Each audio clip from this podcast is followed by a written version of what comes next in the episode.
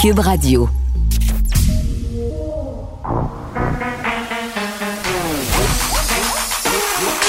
Elle a une opinion sur tous les sujets. Pour elle, toutes les questions peuvent être posées. Geneviève Peterson. Cube, Radio. Bonjour tout le monde, bienvenue à l'émission. Merci de vous joindre à nous. Je vous annonce tout de suite qu'on n'a pas de point de presse aujourd'hui euh, annoncé. Hein? On sait pas qu'est-ce qu'ils font ce monde-là. Sont-ils en train de lire des livres? J'espère que non. Quelle perte de temps. Faudrait surtout pas hein, qu'ils lisent des livres. Et que non, que non, monsieur. Bon, ça, donne le ton hein, du spectacle d'aujourd'hui, la mauvaise foi. Trop centre de ma démarche. Mais non, je blague, c'est pas vrai, vous savez. Euh, Commençons par le nombre de cas aujourd'hui. On reste euh, au-dessus de la barre des 1000 avec 1072 cas et 19 euh, malheureusement décès supplémentaires. On va aborder plusieurs sujets. On va avoir euh, la députée indépendante Catherine Fournier qui a déposé ce matin une motion à l'Assemblée nationale tout de suite après la période de questions sur l'objectification sexuelle des jeunes filles à l'école. Vous vous souvenez, là, on a on a beaucoup parlé de ça la semaine dernière, une, mobilisation qui a eu lieu dans des écoles secondaires, euh, principalement à Montréal et aux alentours. Des jeunes garçons qui ont porté la jupe en guise de solidarité euh, pour dénoncer, si on veut, un, euh, les costumes super genrés dans les écoles secondaires. Là, moi, quand je vois passer les petites filles de 13-14 ans avec la jupette à moins 40 puis les petits collants, je me dis, pauvre elle, c'est vraiment poche qu'on leur impose encore le port de la jupe obligatoire en 2020. Je veux dire, porte-la si ça la jupe, porte-la pas si ça te tente pas. Euh, il dénonçait ça, puis dénonçait aussi euh, l'espèce de police des mœurs euh, qui semble sévir encore dans nos écoles secondaires. Des jeunes filles qui ont fait une sortie pour dire écoutez, là, on va pas jouer aux hypocrites sur la place publique. Là. Il y a littéralement des directions d'école qui sont sorties avec leur tape à mesurer la semaine passée pour mesurer la longueur de nos jupes. Et il y a des jeunes filles qui ont été renvoyées chez elles. il y a des, on, prive des jeunes femmes en 2020 de leur droit, de leur droit à l'éducation parce qu'elles ont l'épaule dénudée, parce qu'elles ont la jupe trop courte, on les prive et d'un autre euh, côté, ben qu'est-ce qu'on voit dans la culture euh, ambiante générale, ben ce sont des filles dénudées tout le temps. Puis par ailleurs, euh, petit aparté, j'ai écouté le film Mignonne vous savez, ça avait soulevé euh, l'ire et l'opprobre de la bien-pensance euh, nord-américaine parce que, oh my God, Netflix euh, aurait objectifié le corps de jeunes filles de 11 ans sur l'affiche faisant la promotion du film. Ce que ça raconte, ce film-là, c'est l'histoire d'une petite fille qui est poignée littéralement entre deux cultures, puis s'entiche, si on veut, amicalement d'un groupe de jeunes filles, participe à un concours de danse et euh, ce qu'ils font, ces petites filles-là, finalement, ben, elles copient ce qu'elles voient dans les vidéoclips. Et ce qu'elles voient dans les vidéoclips, ben, ce sont des filles pas très habillées et qui font des mouvements assez lassifs. Et bon, sur la, fiche qui avait été reprise euh, par Netflix pour faire la promo du film, qui n'a rien à voir avec le film par ailleurs, c'est pas du tout ça le propos. Bien, on pouvait voir les filles euh, dans des positions lassées, puis c'est pas du tout ça le film. Pour vrai, là, je vous conseille vraiment d'aller l'écouter. C'est un film très, très pertinent justement sur à quel point euh, sexualiser le corps des jeunes filles de cet âge-là, c'est problématique. Puis à quel point aussi, quand tu as cet âge-là, tu pas consciente de ce que tu fais à ce point-là. Là, tu t'adoptes, tu fais ce, qu'on, ce que tu vois sur les médias sociaux sans trop savoir euh, dans quoi tu t'embarques. Puis évidemment, euh, la culture en France, des quartiers très racisés et vraiment des cultures qui s'entrechoquent. Excellent film, vraiment, c'est à voir. On va revenir aussi sur cette histoire de copinage entre le gouvernement euh, Justin Trudeau et une entreprise qui fabrique des ventilateurs médicaux. Une entreprise qui possède un ex-député et organisateur libéral de longue date, j'ai envie de dire, parce qu'on est vraiment surpris. Et on va poursuivre cette discussion autour du N-word avec Varda Étienne. Plusieurs développements dans cette histoire. Moi, je dois vous l'avouer d'emblée, ma pensée évolue depuis le début de la semaine. Euh, je trouve que parfois, c'est peut-être un peu... C'est bien d'attendre avant de faire le point sur une situation, une situation qui dégénère par ailleurs en ce moment pour cette professeure à l'Université d'Ottawa, mais qui a tout de même enclenché une discussion qui est, selon moi, essentielle. Et bon, on va parler euh, des menaces. Je vais l'aborder, entre autres, tantôt avec euh, Nicole Gibault. Euh, cet homme qui a fait des menaces à l'endroit de Geneviève Guilbeault serait un récidiviste, mais on va jaser de radicalisation aujourd'hui avec nos collaborateurs Alexandre Moranville-Ouellette et Léa Sreliski parce que, on le sait, les médias sociaux sont devenus un véritable terreau. C'est fertile à la radicalisation. Et j'écoutais hier en rattrapage l'émission Enquête de la semaine passée, entrevue menée par euh, mon ex-collègue Brigitte Noël avec Alexis Cossette-Trudel. Et vraiment, depuis ce reportage-là, euh, la journaliste est victime d'un backlash sur les médias sociaux. Elle a reçu des menaces et vraiment euh, les menaces envers les, personnalités publiques, les journalistes, les politiciens, euh, de la part des adeptes de la théorie du complot euh, et particulièrement du mouvement QAnon au Québec sont de plus en plus, en fait, c'est presque rendu une habitude. Et ce qui est vraiment troublant dans le reportage d'enquête, c'est qu'on apprend qu'au Québec, le mouvement attire beaucoup de gens, même qu'on est dans l'un des endroits du monde qui adhère le plus aux théories de QAnon. Et il y a même souvent des auditeurs qui m'envoient de drôles de messages, des messages que c'est amusé à décortiquer Alexandre Moranville-Ouellette. Euh, mais tout de suite, on va se demander si les profs de la ville de Montréal devraient avoir droit à cette fameuse prime COVID. Je parle tout de suite avec Catherine Beauvais-Saint-Pierre, qui est la présidente de l'Alliance des professeurs et des professeurs de Montréal. Madame Beauvais-Saint-Pierre, bonjour. Bonjour. Bon, écoutez, vous faites cette sortie pour demander une prime COVID. Pourquoi? Ben en fait, tout d'abord parce que c'est nos membres qui la demandent. Ça, c'est la première chose. Donc, on a fait une assemblée générale. Ça vient pas, euh, euh c'est pas, juste euh, un élément qui vient du syndicat, mais bien des, membres qui, qui, le représentent. Mmh. Euh, ben tout d'abord parce que euh, il y a un contexte sanitaire dans lequel on travaille, vous le savez, là, qui est euh, différent de partout ailleurs. Là. Actuellement, les profs travaillent dans des milieux avec beaucoup, beaucoup de monde dans le même local. On le sait que dans les commerces, dans les euh, bâtisses, dans les édifices, n'importe où, il y a mm. un nombre limité de personnes qui peuvent accéder à l'endroit et en plus, ils doivent porter un couvre-visage. Dans les écoles, on a plusieurs classes où les élèves ne portent pas de couvre-visage, soit à cause de leur âge, soit certains à cause de, par exemple, de leur handicap ou de leur conditions euh, de, de, de santé. Donc, on a, on a ce contexte-là. On a des profs dans des classes avec, euh, vous le savez aussi comme moi, les écoles à Montréal euh, mal ventilées, des fenêtres qui s'ouvrent pas, parfois pas de fenêtres. Donc, au niveau sanitaire, il y a quand même un risque à l'enseigner actuellement. Puis on le voit avec le nombre, nous, de cas qu'on voit. Oui, c'est 26, c'est 26 élèves par classe en moyenne, donc 26 bulles familiales. Puis il y a quand même des professeurs aussi qui se promènent d'école en école, Madame Beauvais-Saint-Pierre. Tout à fait. On a des suppléants aussi qui se promènent d'école en école. Donc, il y a le contexte sanitaire qui est là, qui fait que euh, on considère qu'on travaille dans un dans un contexte qui est assez hors du commun. Là, si on mmh. regarde toutes les autres mesures qui sont prises ailleurs. Et d'autre part, il y a au niveau de la tâche où la tâche est alourdie euh, euh, de façon exponentielle, je dirais, depuis mmh. le début de la de l'année scolaire. Et au niveau pédagogique, parce qu'on sait qu'on a des choses à rattraper pour l'an dernier. On a aussi à compenser pour, entre autres, les orthopédagogues. Bon, nous, on sait qu'on a certains orthopédagogues qui ont été réaffectés dans des classes, donc il y a des services qui ne sont plus donnés aux élèves, donc les titulaires doivent compenser pour ça aussi. Et à ça s'ajoute la désinfection. Là, on demande à des profs de désinfecter des locaux, de désinfecter du matériel parce que la pénurie à Montréal, euh, au centre de services, n'est pas juste là pour les enseignants, elle est là dans à peu près euh, tous les corps de métier. Moi, Madame Beauvais-Saint-Pierre, ce matin, euh, j'espérais bien vous parler. J'avais vu bon des textes dans les journaux par rapport à cette demande et j'ai appelé des professeurs de ma connaissance pour un peu sonder le terrain. Là. Puis, bon, justement, il me parlait de cette tâche supplémentaire-là. Euh, me parlait, puis corrigez-moi si je me trompe, là, que ça leur prend quasiment une heure par jour, sinon plus. Euh, juste le torchage, là, euh, ce qu'il faut frotter, les précautions, les objets qu'il faut mettre en quarantaine parce que ça a été touché par des enfants. est-ce que est-ce que c'est des chiffres qui sont qui sont que vous entendez souvent? Oui, c'est ce genre de chiffre-là qu'on entend, puis ça dépend aussi de euh, du titulaire ou du prof euh, du secteur. Bon, si on prend par exemple, je pense que la tâche est, euh, probablement la, la, la, pire, c'est celle des spécialistes là, actuellement, parce qu'il y en a certains qui ont, ben, certains ont conservé leur leur, local. Donc, bon, on sait que les, les, élèves techniquement restent dans leur local, mais si on a par exemple un prof de musique qui a tout son matériel dans un local, il ne peut pas se promener avec tout le local. Donc, on a, il y a eu une dérogation pour ce pour pour ce genre de contexte-là là, qui était prévu aux règles ministérielles. Là. Mm. Par contre, ça, ça implique que chaque fois que les élèves changent, de, donc s'il y a un changement d'élèves, euh, il faut que la désinfection se fasse donc de, toutes les surfaces qui sont touchées par les élèves, donc qui pourraient possiblement contaminer. Hmm. Mais là, il faut comprendre que des fois, entre deux, euh, entre deux groupes, des fois, le battement est de deux minutes là, au primaire. Là. Donc, il y a comme un, il y a, du temps qu'on doit récupérer ailleurs, qu'on doit essayer de, de ben c'est ça, faut gratter dans le temps, mais tout ce temps-là, ben contrairement à ce que le ministre a répondu dans l'article de journal, non, notre temps supplémentaire n'est pas n'est pas rémunéré. Ben, c'était ma prochaine question parce que là, je me disais bon, euh, si vous avez de l'argent pour compenser.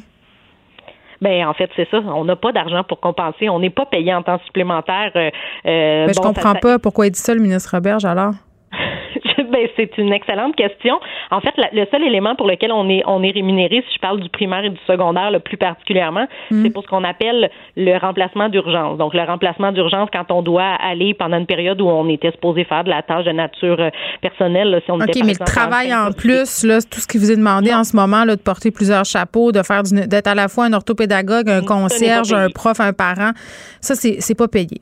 Non, ce n'est pas payé. Bon, euh, il y a ça, puis il y a aussi, je pense, un flou artistique aussi autour euh, des élèves, euh, pas qui sont en enseignement en ligne, mais qui sont chez eux en attendant d'avoir un, résultat de test COVID. Là, ça aussi, ça demande, je crois, euh, du travail supplémentaire pour vos effectifs ça, c'est exactement ça. C'est l'élément que j'aurais pu nommer aussi tout à l'heure. Euh, on a des collègues qui nous disaient depuis le début de l'année, j'ai eu aucune journée où tous mes élèves étaient présents. Parce qu'on sait que quand un élève a des symptômes, il est en il doit rester à la maison, voir comment ça évolue. Des fois, c'est parce que le frère euh, a, eu un diagnostic. Il y a toutes sortes de, de, de, de cas qui peuvent faire que l'enfant reste à la maison. Et c'est pas prévu dans ce que ce que le ministre a appelé les seuils minimaux euh, d'enseignement. Donc, c'est pas prévu que euh, qu'il y ait un enseignement qui se fasse de manière virtuelle par un autre prof. Donc, c'est le titulaire aussi qui fait la, qui, qui doit faire le suivi. Là, comment c'est libellé, c'est très très flou. C'est euh, euh, effectuer un suivi, mais là, qu'est-ce que ça veut dire? Ben, Suivi pour un, c'est pas nécessairement suivi pour l'autre. Là, on a, peut avoir différentes définitions puis différentes façons de le faire. Exactement. Donc, il y a aussi ça. Puis bon, il y a des parents qui peuvent aussi être insatisfaits des fois du suivi qui est effectué, mais il faut comprendre que le prof fait sa semaine de travail euh, régulière. Puis je dis régulière entre guillemets parce qu'avec tout ce que je vous ai dit qui était déjà ajouté tantôt. Oui, puis avant, avant la pandémie, Madame Beauvais-Saint-Pierre, c'était déjà une discussion qu'on avait, la surcharge de travail des profs. Ben voilà. Fait que tu sais là, on, on, on, vivait avec une surcharge. On est en égo, on essaie de se battre contre cette surcharge-là. Là, on ajoute à ça la pandémie, on ajoute à ça le suivi des élèves. Bon, dû aussi à la pandémie, les profs sont complètement à bout de mm. souffle. Euh, j'ai toujours dit que les profs étaient à bout de souffle depuis que je suis élue parce que c'est ce que je constate, mais d'habitude, on est à bout de souffle là, avant Noël. Là, là, on sent qu'il y a une chance que les vacances arrivent, mm. mais là, là, on le sent là. là. Ben oui, puis en même temps, vous êtes, je comparais ça tantôt, euh, j'avais la discussion avec Benoît Dutrisac sur... Euh, sur ce sujet. Les préposés aux bénéficiaires ont droit à une prime pour des raisons similaires. Vous occupez, grosso modo, vous prenez soin des plus vulnérables, vous exposez un risque, il y a une charge supplémentaire. mais néanmoins, tu sais, ce matin, je vous disais, j'ai parlé à des profs, puis au départ, ils étaient très, très réticents à me parler parce qu'ils ont peur des répercussions. Ils veulent pas être nommés, ils veulent pas nommer l'école euh, dans laquelle ils travaillent. Puis, tu sais, quand on parlait de la prime, ce qui est revenu, là, à tous les profs à qui j'ai parlé, c'est la peur que ça soit mal perçu par la population parce qu'on est quand même dans cette idée euh, largement répandue au sein de la population que les profs, ben, ils gagnent assez, puis ils en ont des belles conditions de travail. Après tout, ils ont deux mois de vacances l'été. Ben, en fait, c'est ça, c'est que la prime doit venir aussi avec euh, un support du gouvernement. Puis je parle pas juste du support monétaire, je parle mm. du support moral. Tu sais, on a besoin d'avoir un ministre aussi là qui va nous dire qu'il comprend que notre travail est vraiment euh, très difficile actuellement, qui est déjà difficile en temps normal, et que là on travaille dans des conditions exceptionnelles. Il ne reconnaît pas ça? Ben, en tout cas, s'il le reconnaît, il le garde bien pour lui.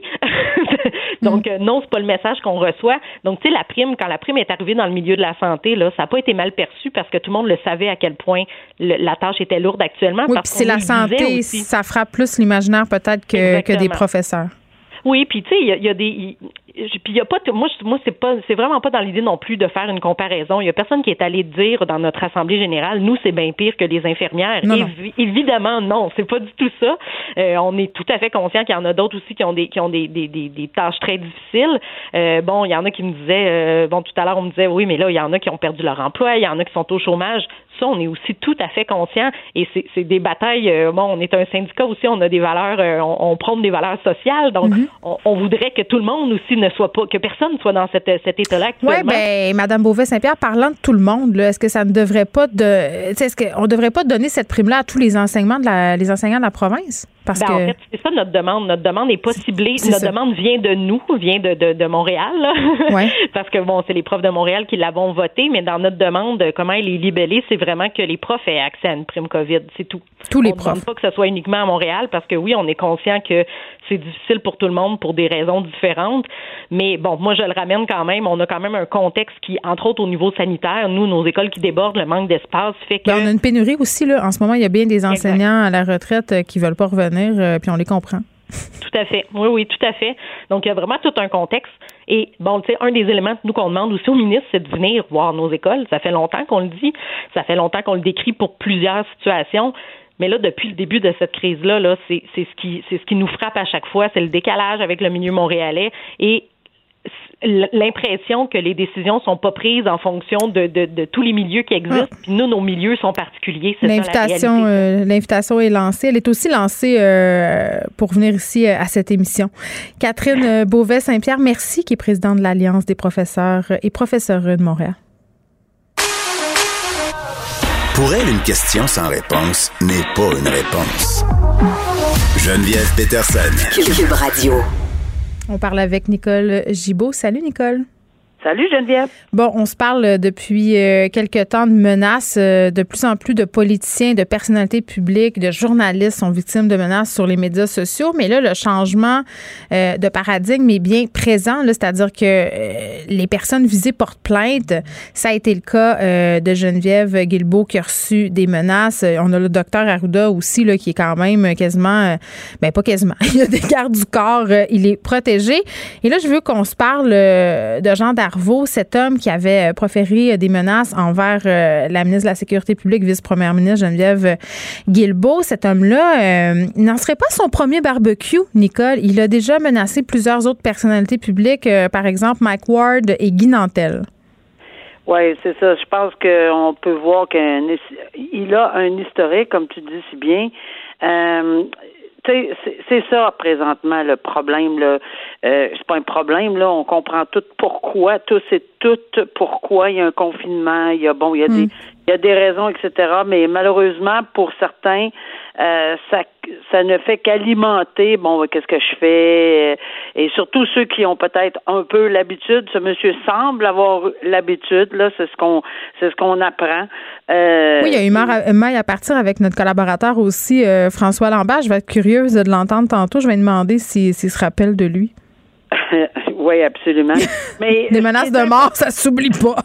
Ce qui est important, c'est que euh, on comprend maintenant, et, Dieu merci que c'est le cas, c'est tolérance zéro. Alors, c'est fini les politiciens. écoutez, c'est eux autres qui sont en ce moment au front, c'est le cas de dire, là, je parle pas d'au front au niveau de, de médical, mais je parle au front des décisions qui ne plaisent pas, on le sait à tout le monde, probablement pas plus à eux d'ailleurs. Mais il reste une chose, c'est qu'il faut que quelqu'un prenne des décisions et euh, c'est eux qui les prennent. Donc, ils sont au front, donc c'est eux qui sont les premiers attaqués euh, pour toutes les, les, les raisons qui s'invoquent la nuit, le jour, euh, dans le sous-sol. Et là, c'est vraiment intolérable de, et, et je suis contente de voir qu'on n'arrêtera jamais. On va effectivement euh, procéder et, on va enquêter, on va. Oui, mais est-ce qu'il est apte à comparaître? Parce qu'on on a ben, quand même fait des demandes d'évaluation psychologique, là. Et j'y arrivais, c'est que c'est pas tout le monde qui est dans la même situation. Oui, c'est c'est sûr que la, la pandémie, ça, ça, ça ça fait encore plus que les gens sont, sont seuls, etc. Mais il y a aussi des gens qui, en partant, ont des problèmes peut-être entre les deux oreilles. Et oui, c'est certain qu'il faut commencer par ça. Donc, une, vérifier son aptitude à comparaître. Aptitude à comparaître, on l'a déjà dit, Geneviève, c'est juste pour vérifier s'il comprend la nature de, de, des accusations et s'il est en mesure euh, de pouvoir aider son procureur à préparer une défense pleine et entière. Et s'il l'était pas, ben ça peut, ça, ça, se peut très bien qu'il le devienne dans deux mois, un mois, trente jours. Ben, et, ça, on revient. Moi, j'ai une question pour toi, Nicole. Euh, tu vas pouvoir euh, me l'expliquer sans aucun doute. Là, son avocat à cet homme, à M. Darvaux, Maître Nicolas Derry, euh, évidemment a demandé une, ordonnance de non-publication euh, pour limiter la retransmission du discours du monsieur en question, là, un discours qui a été tenu à la présidente du tribunal. Pourquoi on fait ça? Puis pourquoi, puis pourquoi on peut lever cette ordonnance-là? En quoi c'est pertinent de la lever si jamais l'homme, mettons, serait apte finalement à comparaître? Ben, ça, je connais pas pourquoi le détail qui pourrait être levé si jamais. Pour le moment, est-ce qu'on est en train de déterminer s'il y a eu, est-ce qu'il a fait des menaces? À la présidente ou au président du tribunal, à ou la juge. Euh, est-ce qu'ils vont déposer des accusations? Est-ce que, est-ce que, est-ce que maintenant, si oui, ben ça va devenir public par la suite. Là. Alors peut-être pas pour euh, pour le moment là, pour être en mesure de tout évaluer ceci de façon euh, totalement impartiale, libre et indépendante de tout. Parce que honnêtement, j'en ai déjà eu des menaces sur le banc. Là. Je, parle de des, des menaces. Oui, quelqu'un en face de toi là, qui ah, dit ah, oui, passe au cash, Madame la juge. des, des propos tout croche. Lorsqu'on allait jusqu'aux menaces à ce point-là, par exemple, oui, on a, j'ai déjà vu qu'on a déposé des accusations et, oui, a été trouvé coupable de m'avoir menacé. Mais as-tu déjà, as-tu déjà eu peur? Euh, Chez vous, là, que quelqu'un trouve euh, ta résidence? Euh, oui, euh, c'est un peu normal. Euh, j'avais une très très bonne sécurité personnelle, mais euh, je, je, oui, c'est normal parce que on ne sait pas. Il y a des personnes qui ont obtenu des sentences, euh, puis qui étaient des, ces sentences-là, on savait que ça se termine un jour. Là, ben, c'est ça. Qui avaient dit dès lors que je, quand ils sortiraient, puis c'est des grosses sentences, là, 8, 10, puis 12 ans, puis 15 ans, mm. lorsqu'ils sortiraient, c'est certain qu'ils s'en prendraient à moi, par exemple. Et oui, je t'avoue que ben, c'est sûr qu'on y pense pas tous les jours, mais à un moment donné, c'est le calendrier quand ça fait à peu près 3, 4, 5, 6 ans, puis t'espères que euh, ici, euh, ça s'est terminé, ça s'est soldé pour terminer le dossier, que cette personne-là qui avait été détenue tant d'années est décédée. C'est pas moi qui l'ai souhaité, on souhaite pas ça à personne, mais était décédée. Disons que mes peurs étaient un peu euh, abaissées à ce moment-là. Mais je me souviens très bien de ne pas être confortable. Puis est-ce que, puis je m'excuse, mais y a-t-il des moyens qui sont euh, pris par le ministère de la Justice pour protéger les juges, pour assurer leur sécurité? Oui, si jamais on en venait à, à ceci, là, ben c'est sûr qu'on est, euh, on a tous probablement, là, j'imagine, des systèmes de sécurité personnelle et autres qu'on a, on, on veut pas divulguer nécessairement.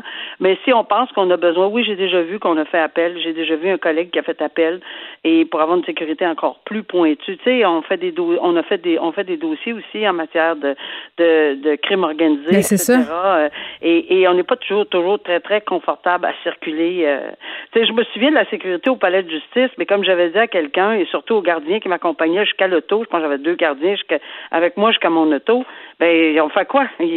Ouais, chez vous, t'en as plus, là. Ils sont plus là. non, mais pire que ça, pour employer une expression populaire, j'avais dit au gars, j'ai dit, puis vous me lâchez l'os comme ça, là. Euh, tu sais, quand je vais arriver au coin de la rue, qu'est-ce qui va arriver? C'est sûr qu'on peut pas penser à ça 24 heures sur 24 parce que ça serait un peu, euh, on n'endormirait pas, mais enfin, oui, ça peut arriver. Bon, cet homme, Jean Darvaux, je vous le rappelle, est accusé euh, d'avoir proféré des menaces de mort à l'encontre de Geneviève Guilbeault, mais aussi proféré une menace de causer la mort à l'ensemble des policiers de la province de Québec. OK. C'est pour ça, probablement, qu'on demande une évaluation. Exact. Un policier d'Ottawa déclaré non coupable d'homicide involontaire, euh, un homme qui est mort en 2016. Et moi, je me rappelle euh, de cette histoire-là. Euh, Abdi a péri bon, aux mains de ce policier-là. Puis quand on voit ça, avec toutes les histoires de brutalité policière et toute la discussion en ce moment sur le profilage racial, euh, ça peut quand même euh, nous porter ah à nous questionner là, le fait que ce policier-là euh, s'en tire, ben, en fait, est, non coupable.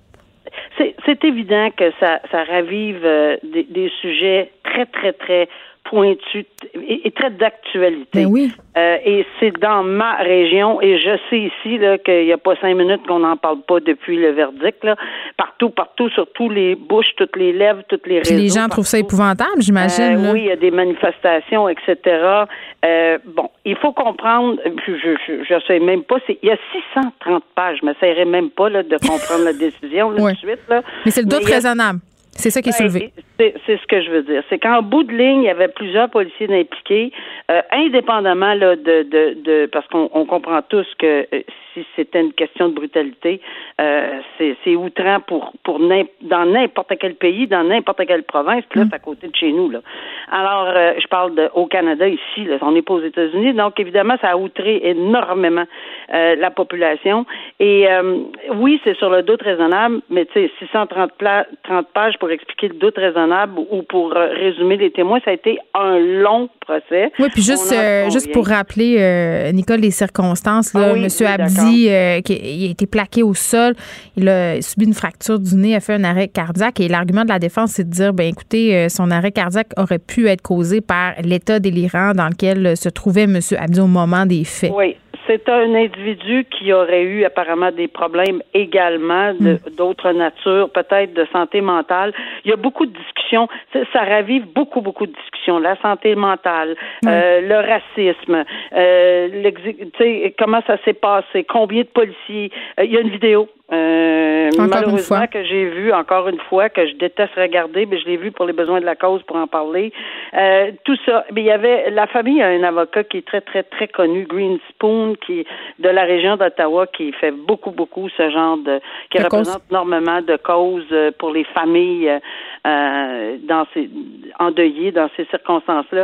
Et il y a une poursuite au civil, donc euh, c'est peut-être pas terminé là pour Attends, parce qu'au civil le doute raisonnable, non. C'est pas la même chose. Même en Ontario, là, sans, sans être aller dans le détail, parce que c'est pas un droit que je connais, mais je sais que ça s'appelle de tort là. Euh, c'est en responsabilité. Euh, mais, mais je suis certaine d'une chose, c'est qu'on n'applique pas hors de tout doute raisonnable. Comme au Québec, euh, dans notre code civil, lorsqu'on prend une poursuite en responsabilité, mm. c'est la faute, le dommage, le lien de causalité. Puis ici, parce qu'il y avait plusieurs policiers, qui va être responsable exactement? Soit au civil, mais au criminel, ça a joué beaucoup là, sur le doute raisonnable parce qu'il y a deux, trois policiers qui ont causé la mort. Là.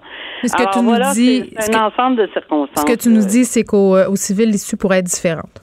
L'issue pourrait être différente parce que c'est par, je pense, par prépondérance de preuves qui est beaucoup moins euh, difficile que dans l'autre cas. Bon, on termine avec un sujet euh, délicat parce qu'on va parler d'un procès, procès qui a lieu en ce moment, un procès qui a lieu devant jury, mais ce jury-là n'est pas encore séquestré. Donc, on, va faire attention, mais je voulais euh, qu'on parle de ce cas d'une femme. Oui. Ben, c'est ça, c'est une femme qui, qui a qui est accusée d'avoir euh, voulu faire tuer son ex-conjoint. En fait, elle aurait voulu payer quelqu'un 10 euh, 000 en argent comptant pour euh, exécuter son, son ex-chum. Oui, puis en fait, ce que l'on peut dire, évidemment, parce que tu, fais très bien de le mentionner, on n'est pas, euh, on est devant jury, et dans les circonstances, euh, la preuve est pas close, mais le, le procureur de la couronne procède toujours par un exposé de fait, et ça, c'est exactement ce qu'il a, ce que le procureur de la couronne a déclaré dans mm.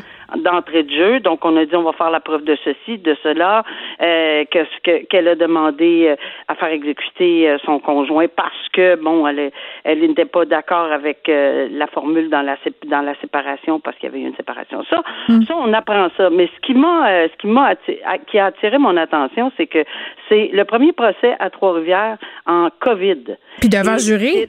Devant jury, puis Normalement, je le sais pour en avoir couvert avec les médias, pas pour en avoir fait personnellement parce que je suis à la Cour du Québec, mais pour en avoir beaucoup couvert, euh, souvent, on, a plein de monde qui se traîne les pieds, puis ça leur tente pas d'être jury, puis il y en a d'autres, ça leur tente, là. Mais là, on a semblé, ça m'a fait sourire, même si c'est pas drôle dans un procès de, de cette nature-là, mais c'est tentative de meurtre, là. Le monsieur n'est pas, n'est pas décédé, là, son, son mm. ex-conjoint.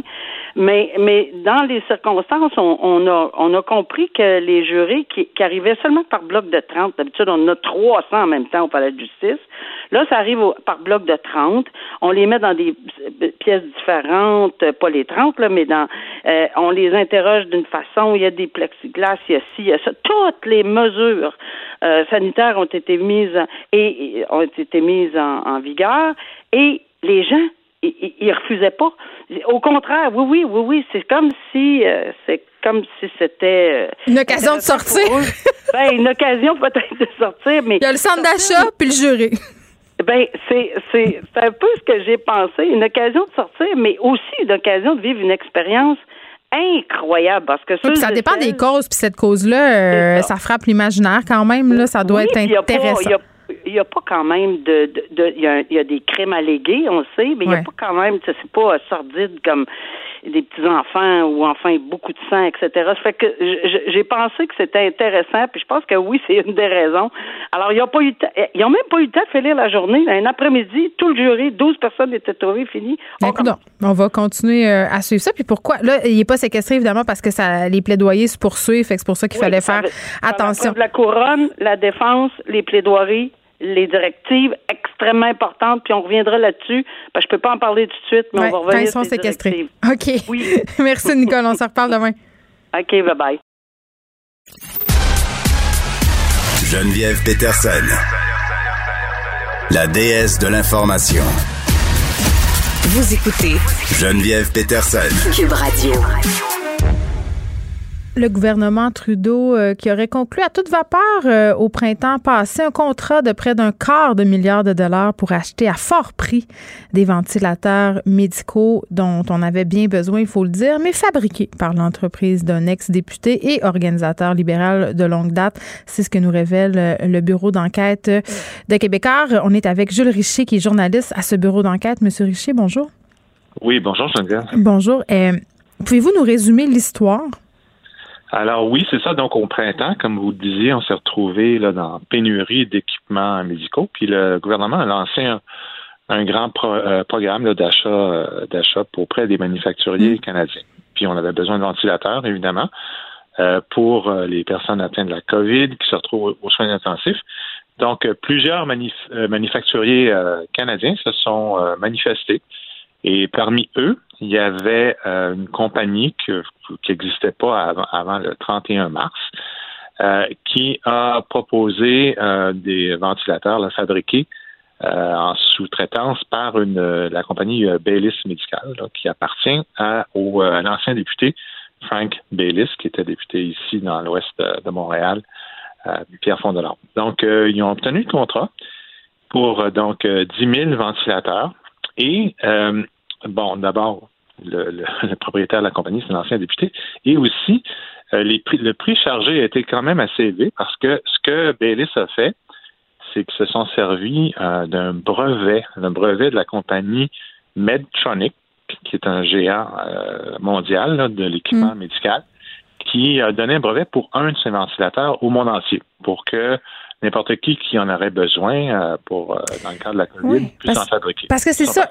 Eux autres, même s'ils s'appelaient Baylis Medical, il n'y avait aucune expérience en fabrication d'équipements médicaux, là, pas, du euh, tout. Oui, non, non. Baylis Medical, oui, ils en ont d'expérience, mais c'est des, appareils pour, surtout pour le cœur. c'est des, des, des stents, je, je pense qu'on appelle des sondes et tout mhm. ça. Donc, ils ont quand même une capacité pour en faire, mais il y avait, ils faisaient pas de ventilateurs médicaux. Donc, euh, mais donc ils ont choisi eux, c'est ça, et puis ils ont eu les plans de Medtronic et donc ils ont fabriqué les fameux euh, ventilateurs de modèle qui s'appelle le PB560, qui est un modèle de base et qui se détaille euh, ailleurs dans le monde quand il est fabriqué par Medtronic, 10 000 dollars US. Puis là, ça a été vendu au gouvernement canadien à 23 700 dollars. Donc, une grosse différence de prix qui n'était pas probablement pas justifié parce que euh, n'avait pas à refaire le développement de ce ventilateur-là, euh, puisqu'il y avait les plans tout cuits dans le bain. C'est une une grosse histoire, c'est beaucoup d'argent. Hein. Euh, je pense que le gouvernement Trudeau a été assez euh, généreux de toutes les façons. Il a dépensé beaucoup pour les la PCU puis les programmes de soutien. C'est sûr que c'était on a traversé une période très particulière. On continue à la traverser, mais il reste que c'est des, centaines de millions, puis des milliards qui ont volé. mais comment on se défend? Comment, on se défend? Parce que euh, je peux comprendre l'argument selon lequel il fallait aller vite, qu'on avait besoin de ces ventilateurs-là. Euh, donc, euh, je peux comprendre le côté un peu précipité de la chose, mais la différence de prix, le fait qu'on choisisse une compagnie sans aller vraiment en appel d'offres, ça, je vais ben, vous dire, c'est un classique libéral. Ça, c'est un, principe qui est appliqué à d'autres compagnies aussi pendant ce, ce, ce, euh, grand appel-là. mais c'était bidon. Il y en a d'autres comme euh, CAE, les, euh, les, simulateurs c'est Montréal qui en ont obtenu, puis eux non plus n'avaient pas d'expérience dans les ventilateurs, évidemment. Donc, c'est un contexte particulier. Mais quand la, la, ministre s'est fait poser des questions en chambre, la ministre des mm. Services Canada, et ce qu'elle a répondu, elle a répondu de façon très technique en disant que euh, il n'y avait pas de conflit apparent puisque le contrat a été conclu avec la firme euh, FTI euh, Grade. Donc, ils s'en sont défendus comme ça. Et pour le prix, là, on a une explication autant de, de FTI, les gens de la personne de FTI, et puis de Bellis, c'est que c'était fait selon des coûts justifiables. Mais ils disent pas comment, pourquoi. Il n'y a pas de détails. Non, c'est ça. C'est ça. C'est sûr qu'on est dans un contexte de pénurie de pièces, puis tout ça. Mais est-ce que ça justifie, puis il faut monter une chaîne de production? Bon. Est-ce que ça justifie de payer 100 millions de dollars de plus?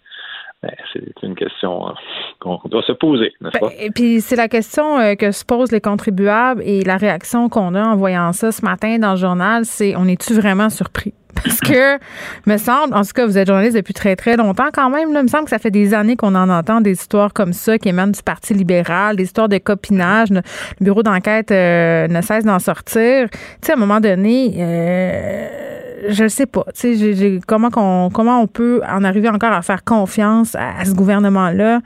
Moi, je me le demande. Le Parti conservateur se le demande aussi. Mais du monde qui se le demande. C'est ça. Effectivement, d'ailleurs, les conservateurs sont, sont partis, là.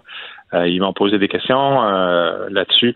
Bon, il va y avoir l'histoire de We Charity, qui hmm. avait été aussi euh, où on était prêt à ouvrir grand les, les, les, les vannes pour dépenser de l'argent pour des conférences.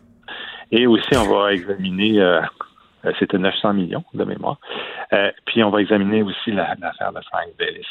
C'est sûr que c'est pas d'hier hein, que les gouvernements dépensent sans, sans compter. Hmm. Bon, en même temps, dans dans la quand on regarde ce qui s'est passé avec la avec l'épisode euh, ce printemps, l'achat d'équipements, bon, j'ai regardé d'autres contrats, il y, en, a qui sont très raisonnables. Par exemple, je sais pas, il y a une firme de, Winnipeg, euh, le gouvernement a acheté 10 euh, millions de litres de désinfectants à main, puis hmm. ils ont payé 10 dollars le litre, ce qui est le prix raisonnable. Donc, c'est pas, c'est pas, c'est pas juste des histoires d'abus comme ça. Et bon, on avait une situation vraiment euh, catastrophique où il fallait remplir, faire des réserves, ça, ça se comprend. De façon, la plupart des cas sont corrects, mais quand, quand ça blesse, c'est quand on lance de l'argent comme ça par la tête. On peut pas dire que systématiquement c'était un processus malhonnête, loin de là, hmm. mais ça blesse quand, quand on prend, on dirait qu'on a pris un, un ancien libéral pour, pour on, a, lancé de l'argent par les têtes. C'est ça qui est choquant dans l'histoire euh, hmm. comme ça. Rocher Merci, qui est journaliste à notre bureau euh, d'enquête. Et euh, pour conclure euh, avec tout ça, parce que là, les conservateurs, évidemment, réclamaient la création d'un comité spécial pour étudier ce contrat-là, ainsi bon qu'un autre contrat qui avait été accordé dans la foulée de We Charity. Là, on apprend que le NPD ne va pas appuyer cette motion conservatrice pour la création de ce comité spécial visant à faire la lumière sur tout ça. Et ce que ça donne, ben, que ça permet euh, au gouvernement libéral qui est minoritaire de Justin Trudeau de rester en place. En tout cas, moi, je, vois tout ça, j'entends tout ça, puis j'ai comme juste le goût de dire, tu sais, quand on parle de corruption, là, ben, ben c'est ça. C'est ça, c'est ça la corruption. Joignez-vous à la discussion. Appelez ou textez le 187 Cube Radio 1877 827 2346. Hello. Bon, on se parlait tantôt de la popularité du mouvement euh, Quenon, puis la popularité du mouvement Quenon au Québec, euh, sérieusement, après les États-Unis, euh, c'est ici qu'on a le plus d'adeptes de cette idéologie-là qui se réfère à des théories du complot, le Pizzagate étant sans doute la plus populaire d'entre elles. J'en parle avec Alexandre Moranville-Ouellette, qui a le beat complot à l'émission. Salut! c'est comme ça que je te présente. Parce que, bon, là, ce matin, je voyais un truc passer dans le Journal de Montréal. J'ai dit, il faut absolument que j'en discute avec Alex.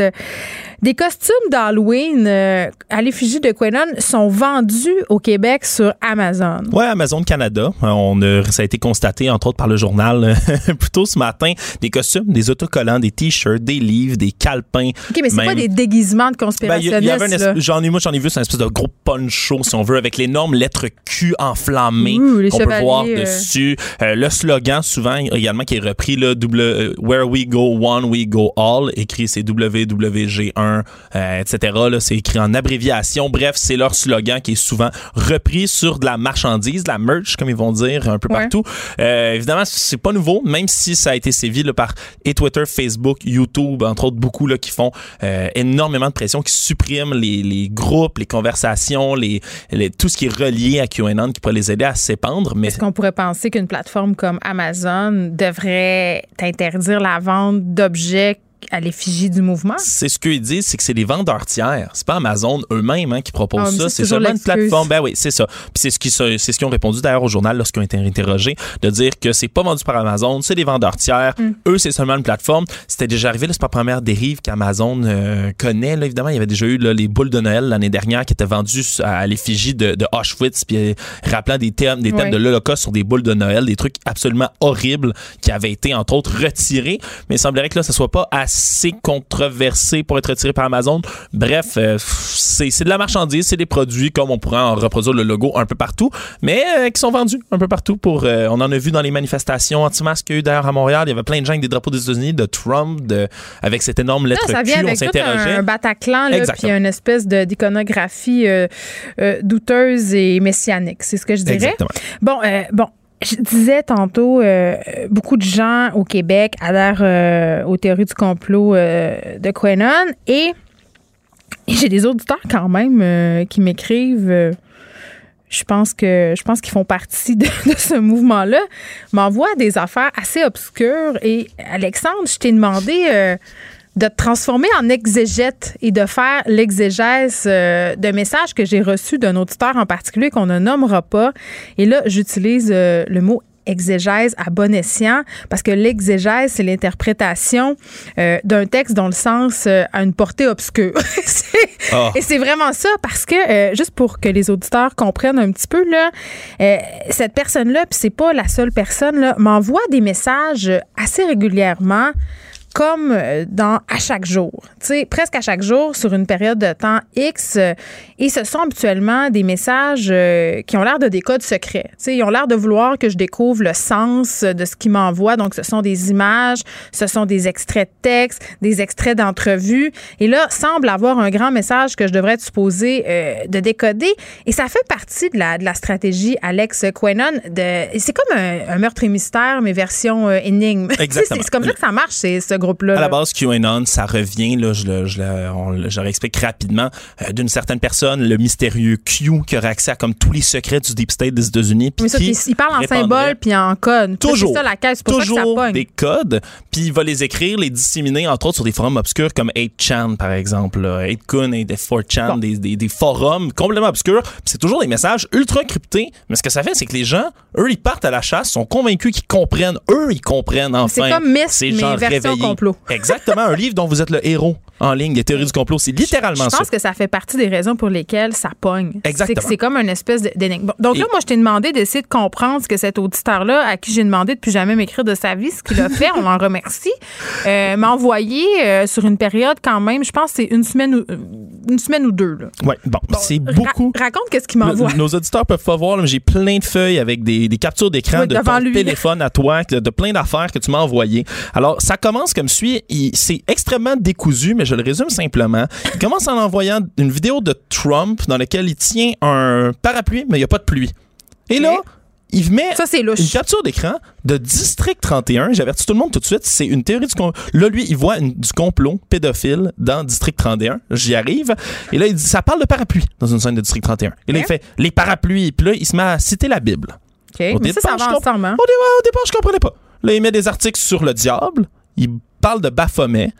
Qui, oh, une figure de diable avec une tête de, de, de, de, chèvre. OK, une femme, parfait. Ouais, commence à, commence à mettre ça un peu partout? Et ensuite, c'est là que ça dégénère. Parce que là, il, il met des captures d'écran et je n'ai pas vu District 31, mon péché à moi ah, de ne pas avoir vu au Québec. Moi, euh, District 31. Et là, il semblerait que dans une scène que lui a pris, euh, il parle d'un jeu vidéo qui s'appellerait... Il, fait des photos de son vidéo wave. C'est des, oui, c'est des plein de, plein de screenshots de, euh, de vidéos. Puis c'est pour ça que je, je, sais ce qui est dit parce qu'il y a les sous-titres dedans. C'est ça qui souligne. de travail, Alex, faire ça. Là. Des scènes de District 31 dans lesquelles là, il dit qu'il y aurait un jeu vidéo Star Night dans lequel les autres, ceux qui ont vu District 31 pourront peut-être mieux comprendre que moi. Et dans ce jeu-là, il y a un enfant, il semblerait, qui est abordé par des pédophiles. Bon, lui voit le jeu Star Night. Il commence à écrire pédophilie, complot, se mettre tout nu avec ceci tous les âges, voire si plus bas. Puis ça fait aucun sens. Ce qui écrit, C'est normal que je comprendrais. Non, absolument. Et là, il est allé voir dans le App Store le App Store de Google pour aller voir des applications. Et là, il est allé voir Night Stars, qui semblerait être un jeu où un peu comme Candy Crush, on met des petites boboules. des petits jeux téléphone. Ça ressemble au nom dans l'émission.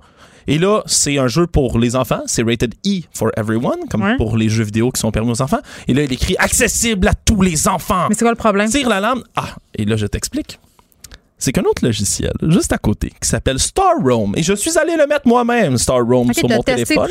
Star Roam, là on parle dans l'émission de District 31 de Star Night, on est rendu sur Star Roam, le lien est ténu. Star Roam, c'est une application qui permet de voir les constellations et les étoiles, puis les reconnaître dans le ciel. Ah, je l'ai, c'est le fun. Mais attention, l'image de, de l'application Star Roam ce que notre bon monsieur a mis en gros zoom. Mais il voulait mettre en garde. C'est que ben, l'image, ça représente devant la Lune une mère avec son fils, est penchée, euh, son fils qui regarde dans un télescope. Oh, ça, c'est phallique, ça, un télescope. Non, mais c'est t'es presque dessus. C'est de la manière, c'est des silhouettes devant la lune. Mais de la manière dont c'est mis, on pourrait croire que la femme est derrière son enfant et pourrait faire quelque chose de louche. Quoi qu'il en soit, la prochaine image que ton éditeur nous a envoyée, c'est une scène porno Oh! directement avec une femme qui porte un strap-on qui procrée. un euh, lien sans équivoque. Procrée avec une autre femme. Ouais, ouais, directement à la scène porno. On est passé District 31 à la scène porno en trois captures d'écran dans lesquelles il montre que, évidemment, cette image-là dissimule probablement de la pédophilie. Quoi qu'il en soit. Fait qu'on est encore dans le complot euh, pédosatanique, mais, mais, mais dans le fond, où est-ce qu'il veut en venir, cet auditeur-là? Honnêtement, j'aurais de la misère à te le dire. Parce qu'il continue comme ça pendant des dizaines de captures d'écran où il montre des liens en District 31 entre des applications sur le web. Il veut me prévenir que si j'écoute District 31, je suis juste une cochonne ben, pédophile et satanique? Ben, il pense que peut-être District 31, moi, c'est ma théorie au bout de tout ça, parce que ça continue longtemps. Je sais pas ce que Luc Dion et Fabienne Larouche en penseraient. il faudrait leur demander, faudrait leur demander, sincèrement. Mais moi, je pense qu'au bout de tout ça, euh, ils pensent que des émissions comme celle-là, comme District 31, tentent de faire passer une espèce de message subliminal, comme lequel, ben, il y a des applications comme ceci au Québec qui font euh, de la pédophilie, de la traite d'enfants, des sacrifices humains. Tu peux les nommer et que, ben, si c'est représenté, représenté dans le district 31, c'est comme directement sous notre nez et on le voit pas. Mais ce monsieur, lui, l'a vu et il nous a averti. Quelle grandeur d'âme. Ben, on l'en remercie, mais je trouve que ça fait pitié et je trouve que c'est beaucoup d'énergie investie tu sais, il aurait pu prendre toute cette énergie-là puis lire des vraies informations. Euh. Puis tu sais, ce qu'on voulait démontrer euh, avec cette chronique-là, Alexandre, c'est comment euh, on en reçoit des histoires comme ça, comment ce sont des liens ténus. Là, à un moment donné, tu peux faire dire absolument n'importe quoi, des captures d'écran à des vidéos. Et c'est fou de voir qu'en ce moment, il y a un nombre grandissant de Québécois, de Québécoises qui se, qui se gargarisent et se nourrissent de, de de ces, théories-là qui ne tiennent pas la route. Et ça, ça je, vous, je, vous, assure tout de suite, c'est pas un message directement. Est-ce que c'est parce qu'on n'est pas éduqué? C'est-tu parce qu'on ne sait pas lire? C'est quoi notre maudit problème? Ça, ça, part, honnêtement, c'est pour ça que c'est une des théories qui est les plus faciles, si on veut, de, de transmettre, de propager, c'est que ça peut s'adapter à peu près à n'importe quel contexte politico-social, dans n'importe quel environnement que tu peux aller. Euh, tout le monde, hein, je pense presque tout le monde, à moins que tu sois malsain, euh, veut défendre les enfants quand tu présentes une cause comme ça en disant qu'il y a de la pédophilie cachée, puis toi, tu fais comme Monsieur Legault, lisez des vrais livres. Là. Ben, Arrêtez de perdre votre temps avec des captures d'écran. Ça, peut appeler à bien des gens. faut faire attention. Mais après ça, quand on commence à avoir des messages affolants comme ça qui se succèdent, puis qu'on voit des, des, messages subliminaux dans le District 31. Mais ça frise, ça frise les problèmes de santé mentale. Absolument. Alexandre Moranville, merci. Geneviève Peterson. Elle réécrit le scénario de l'actualité tous les jours. Vous écoutez Geneviève Peterson. Cube Radio. Pourquoi fermer les théâtres s'il n'y a pas eu d'éclosion dans ces endroits? C'est ce que déplore l'actrice Julie Daou dans une lettre ouverte qui a été publiée dans la section Faites la différence du Journal de Montréal. Elle est avec nous, Madame Daou. Bonjour. Bonjour. Écoutez, euh, dans votre lettre, vous racontez euh, que lorsque vous avez appris que les théâtres allaient refermer, vous étiez dans votre loge au rideau vert. Oui. Comment vous avez euh, comment vous avez pris ça?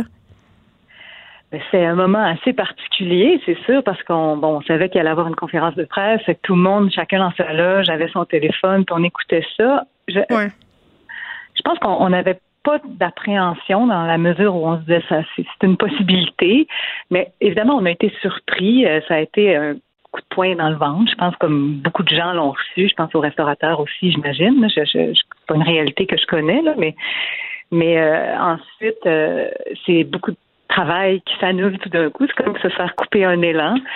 Après, on, ben, c'est sûr, on était triste, mais on s'est dit qu'on allait savourer au moins les deux représentations qui nous attendaient. C'est ça qu'on a fait. Puis après, ben, on est parti nous.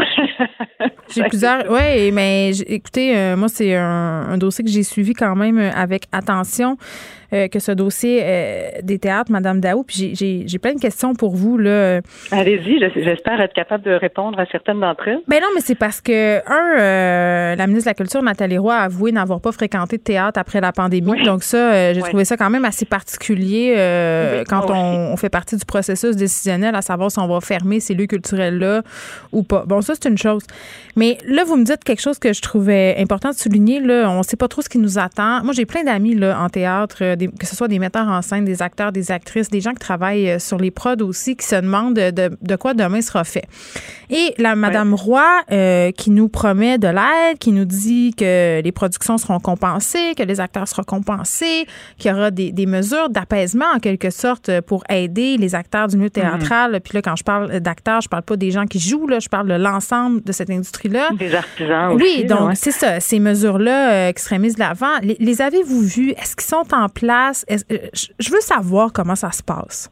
Là, là. Euh, je peux pas, moi, répondre pour tous les acteurs et tous les théâtres. ce que je sais, c'est que nous, présentement, on reçoit le cachet qu'on aurait dû recevoir. Et quelque part, je trouve qu'on fait partie des privilégiés dans la mesure où ceux, par exemple, au mois de mars, quand les théâtres ont fermé, euh, et que les productions ont été annulées n'ont jamais eu de compensation. Euh, il y a aussi beaucoup de spectacles qui ont été annulés, c'est-à-dire que des spectacles qui devaient avoir lieu au mois de septembre, octobre, novembre ont été annulés parce que les théâtres avaient trop peur de risquer. Euh, mm a eu cette audace-là de, de, vivre avec les conséquences de cette possibilité-là. Euh, donc, pour le moment, nous, pendant cette période pendant cette période du mois d'octobre où on est arrêté, on reçoit les cachets. Après, je sais pas, je sais même pas, je peux pas, très honnêtement, je peux pas vous répondre si, par exemple, si les représentations se poursuivent jusqu'en décembre. Je sais pas si ce qu'on reçoit présentement va mm. faire office de cachet pour le mois de décembre. Comprenez-vous? Euh, ça, je le sais pas. Euh, c'est sûr que c'est, à mon sens, en tout cas, euh, la moindre des choses, hmm. si on fait une comparaison, par exemple, je sais pas, je pense aux professeurs, l'année passée, en mars, bon, il y a une pandémie, l'école est arrêtée, ils continuent de recevoir un salaire, c'est normal, c'est pas leur faute. Oui, mais on est dans euh, cette idée quand même que, puis c'est ça qui, ressort beaucoup quand on, on sonde si on veut euh, ce que la population en pense, c'est que les arts, c'est pas, pas essentiel. Ben c'est toujours ça. Puis c'est toujours l'espèce de discours qu'on, qu'on c'est peut-être pas ça le message que le premier ministre et son gouvernement veulent nous transmettre, mais c'est le, c'est comme ça qu'il est reçu. C'est-à-dire que mais en même temps, c'est vrai que le théâtre, c'est pas une question de vie ou de mort, là. C'est pas euh, comme d'arrêter euh, un hôpital. Non, non, non, non. Ben non, puis il n'est pas question de ça. Moi, je suis pas là pour faire les choix entre ce qu'on doit arrêter et ce qui est vital. Ce que je questionne, c'est la cohérence des choses. Et si on m'offre une, explication qui soit logique, je vais l'accepter. Mais là, ce que j'ai ressenti, je ne crois pas être la seule, c'est une forme d'injustice. Oui, parce qu'il y a d'autres secteurs ah. qui restent ouverts? Ben, c'est-à-dire que pour moi, ça manquait de cohérence. Quand la mesure a été annoncée, mm. il y avait encore euh, toutes sortes d'activités qui étaient ouvertes. Et puis là, on a encore la preuve avec les centres d'achat et tout ça. Et c'est pas, moi, je, je, souhaite que rien ne ferme quelque part, évidemment, là, mais en même temps, on souhaite la, santé de tout le monde. Puis je veux pas dire que c'est une mauvaise chose en soi. Ceci dit, si on me dit ben il y a eu aucune éclosion, mais on ferme pour que vous serviez d'exemple à d'autres choses, ben c'est là où à un moment donné là, je comprends mal. Mais c'est comme si on hiérarchisait, euh, en fait, euh, certains secteurs de l'économie. Exactement. On, sent qu'on priorise certaines choses, mais pas nécessairement pour préserver la santé publique c'est là. mais en même temps, en même temps, là, euh, Madame Daou, je vais me faire l'avocat du diable un peu. Je pense pas que le gouvernement a aucun intérêt à faire mal à l'industrie théâtrale en ce moment. Si on ben fermait des théâtres, si on fermait des théâtres, c'est parce qu'il y avait des raisons de penser que au niveau de la santé publique, euh, ils nous l'ont dit, là, les lieux fermés, beaucoup de personnes. En même temps, je parlais avec Ginette Noiseux de l'Espace Go qui me disait Écoutez, plusieurs salles ont des ventilations euh, beaucoup plus adéquates que certains commerces. Les gens auraient pu porter le masque. je pense que c'est un peu ça. C'est extrêmement contrôlé. C'est ça que je ne sais pas si les gens sont au courant, même. Euh, c'est-à-dire que c'est un environnement très contrôlé. Tout est désinfecté. Les gens sont tous espacés. des salles de 500 places ont seulement 100 personnes très dispersées. Ils gardent leur masque. Fait que euh, mais en même temps, si ça représente un réel danger, comme je dis, j'ai absolument aucun problème avec ça. Je voudrais juste qu'on m'explique quel est-il ce danger-là. C'est tout, en fait. Oui, puis j'ai envie de vous demander, Madame Daou, comme actrice, comment vous entrevoyez euh, votre avenir? là, là. J'ai aucune idée. mais capotez-vous? Ben, c'est. En même temps, je dirais qu'il y a une part qui est inhérente à ce choix-là de vie. C'est-à-dire qu'on ne sait jamais. On ne sait jamais, en tant qu'acteur, euh, c'est un choix qu'on fait de ne jamais savoir de quoi demain sera fait. Mais c'est vrai, et c'est intéressant, Madame Daou, ce que vous dites, parce que vous êtes habituée de vivre dans la précarité, fait que je me disais, les acteurs sont peut-être moins stressés que nous autres en ce moment. Ben, c'est-à-dire que la précarité, elle, elle, existe, mais elle est quand même contrôlée dans la mesure où l'art existe. L'art va toujours exister parce que parce que c'est le même qu'on est fait les humains, là, je veux dire, les hommes préhistoriques qui dessinaient ces cavernes. Mais euh, ce qu'on va en faire là, l'art vivant avec une salle, des gens qui applaudissent, euh, euh, un mm. regroupement collectif qui, qui assiste à une sorte de, de, rituel quelque part, tout le monde en même temps, mm-hmm. ça, on le sait pas. Et ça, j'avoue que c'est assez déprimant. je ris, là, mais euh, je ne suis pas, pas ça drôle. Ben non, je comprends. C'est déprimant sur la place euh, de l'art euh, dans le social. Oui, c'est ça. Écoutez, on, peut lire votre lettre fort intéressante dans la section Faites la différence du Journal de Montréal. Merci, Madame Daou. Ben, merci à vous d'avoir accordé un peu d'attention à l'art. Ça me fait plaisir, Julie Daou, qui est actrice. Merci. Pour elle, une question sans réponse n'est pas une réponse. Geneviève Peterson. Cube Radio. Le, commentaire de Danny Saint-Pierre, un chef pas comme les autres. Salut Danny. Bonjour. Hey, on commence en parlant euh, de l'usine Olimel euh, qui est comme avec une éclosion assez sérieuse euh, de COVID-19. Oui, il y a une cinquantaine de cas, euh, puis il y a 160 cas, euh, il y a 160 euh, candidats qui ont été testés aussi. On parle de l'usine de Vallée-Jonction qui, il y a quelques semaines, fait la manchette parce que les employés avaient peur d'être contaminés.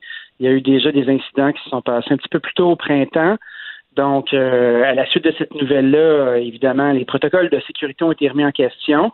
Et la direction alléguait que c'est probablement dans les espaces de cafétéria ou de transit d'employés que les gens étaient un petit peu moins tête sur le masque. oui, parce que quand ils travaillent puis ils font leurs tâches, euh, ils doivent porter leur équipement de protection, mais évidemment, puis on l'a pas juste vu euh, à l'usine Olimel, ça a été soulevé plusieurs fois euh, notamment dans les écoles, euh, les CHSLD, tout ça, les employés, euh, dans tous les milieux de travail, là, se plient aux consignes sanitaires dans le cadre de leur fonction. Mais c'est vrai que pendant les pauses, l'heure du dîner, je sais pas, moi, on va se dégourdir peut-être dehors si on n'est pas en télétravail avec les collègues, on, baisse la garde. Et ça, ce n'est pas seulement le lot de l'usine Olimel, c'est un peu le cas de tout le monde en ce moment.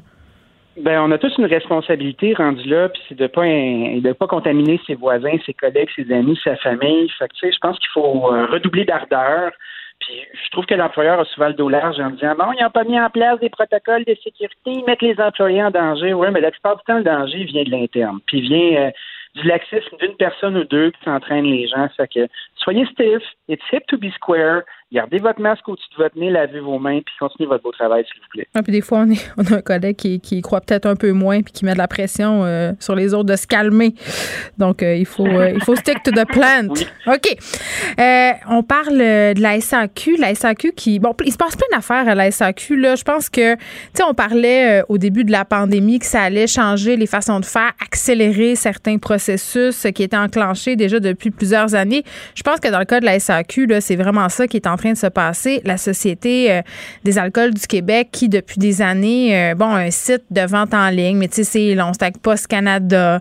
Euh, tu sais, mm-hmm. beaucoup, beaucoup de vouloir, mais au niveau du résultat, on n'était pas encore tout à fait là. Et là, il y a vraiment une volonté là, de la part de la SAC d'entrer au 21e siècle. C'est ce que, ce que j'allais dire. On leur souhaite la bienvenue dans le monde du futur. c'est ça, bienvenue. oui, parce que quand tu. En tout cas, moi, moi je l'ai fait l'exercice de me commander des caisses de vin ça là, euh, c'est, pas mal moins long d'aller faire la file à ta succursale. Je veux te le dire. Ah, c'est sûr, mais il y, a, trois trucs qui se passent. En tout cas, il y en avait trois sources de nouvelles aujourd'hui. On a euh, le fait que la SAQ a envie de, faire grandir son inventaire disponible en commande en ligne, puis de rendre ça plus efficace. Puis au lieu de travailler justement avec Post Canada, de travailler avec un service de livraison de logistique qui serait interne pour faciliter cet accès-là. Moi, je trouve ça intéressant parce que c'est comme si on, arrivait justement dans le monde du présent, puis de se dire, est-ce qu'on a besoin d'avoir d'aussi grandes succursales? Est-ce que le conseil, on en a toujours autant de besoins ou est-ce qu'on peut le spécialiser? Euh, est-ce que le client, le client qui va commander en ligne connaît déjà les produits qu'il veut recevoir? Donc, on n'a pas besoin d'avoir la même manutention. Fait que c'est la même relation qu'on voit avec euh, l'espace de commerce de détail en général. Tu sais, on, a parlé beaucoup de, HBC dernièrement, puis des grandes bannières euh, qui, qui délaissent les centres commerciaux. je pense que c'est un, phénomène qui s'étend jusqu'à la SAQ. C'est intéressant. Ben, ils vont-tu réussir? Parce que. Ben, je sais pas, parce qu'ils ont, ils ont fait une promesse. Ils, ont, des promesse avec beaucoup d'employés, là, tu sais, ils ont du monde à faire travailler. Puis, je veux pas, c'est un vecteur d'emploi de qualité, la SAQ. Puis c'est pas juste des emplois succursales. Beaucoup d'étudiants en sciences humaines qui ont fait leur vie à la SAQ, Dani. Tout à fait. Puis écoute, moi, je trouve que c'est un, travail alimentaire de qualité où tu as des conditions de travail qui sont intéressantes. Ben, c'est excessivement intéressant. À ta peu, là, tu peux, un, tu peux progresser. Dans, là, ceci n'est pas une info pub pour travailler à SAQ, là, mais quand même, j'ai quelques amis qui officient. Non, mais c'est vrai, là, tu as des possibilités de grimper dans, dans les échelons de l'entreprise. Tu sais, les formations, c'est quand même pas plate, là. Des fois, tu te fais envoyer. Là, c'est sûr que pendant la pandémie, ça m'étonnerait que tu ailles faire un, un, séjour de formation dans un vignoble italien, là, mais en temps normal, là, pas dans le nouveau normal. tu sais, il y a des affaires pas plates. Donc, loin de moi l'idée euh, de bâcher sa SAQ. Là, je trouve que c'est une belle entreprise. Euh, mais par contre, souvent, je trouve que c'est une entreprise, justement, à cause de son gros volume, souvent, il manque de choix. Tu sais, quand tu veux des trucs un peu plus spécifiques, euh, des trucs qui sont disponibles, justement, peut-être en moins grande quantité, qui sont moins stables, tu sais, on, les vins nature ont fait leur grande entrée à SAQ, mais quand même, c'est pas encore tout à fait le Pérou, là.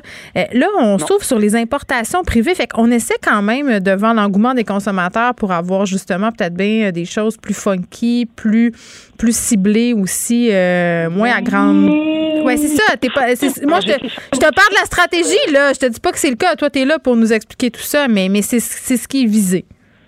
Ben, je pense que l'intention est bonne, mais en fouinant auprès de, petits importateurs qui sont dans mon, réseau d'amis, euh, la plupart se sont entendus pour dire que cette nouvelle mesure-là allait mieux servir les grosses agences. Encore une fois, c'est ça. Pour les gens qui connaissent pas le principe de l'importation privée, euh, il y a deux courroies pour faire entrer des produits euh, dans le marché québécois. Hmm. Il y a la courroie officielle, qui est le monopole d'État, qui est la SAQ, qui fait un excellent travail. Tu, disais qu'on manquait de choix, mais c'est probablement l'endroit au monde où on a le plus de choix malgré tout.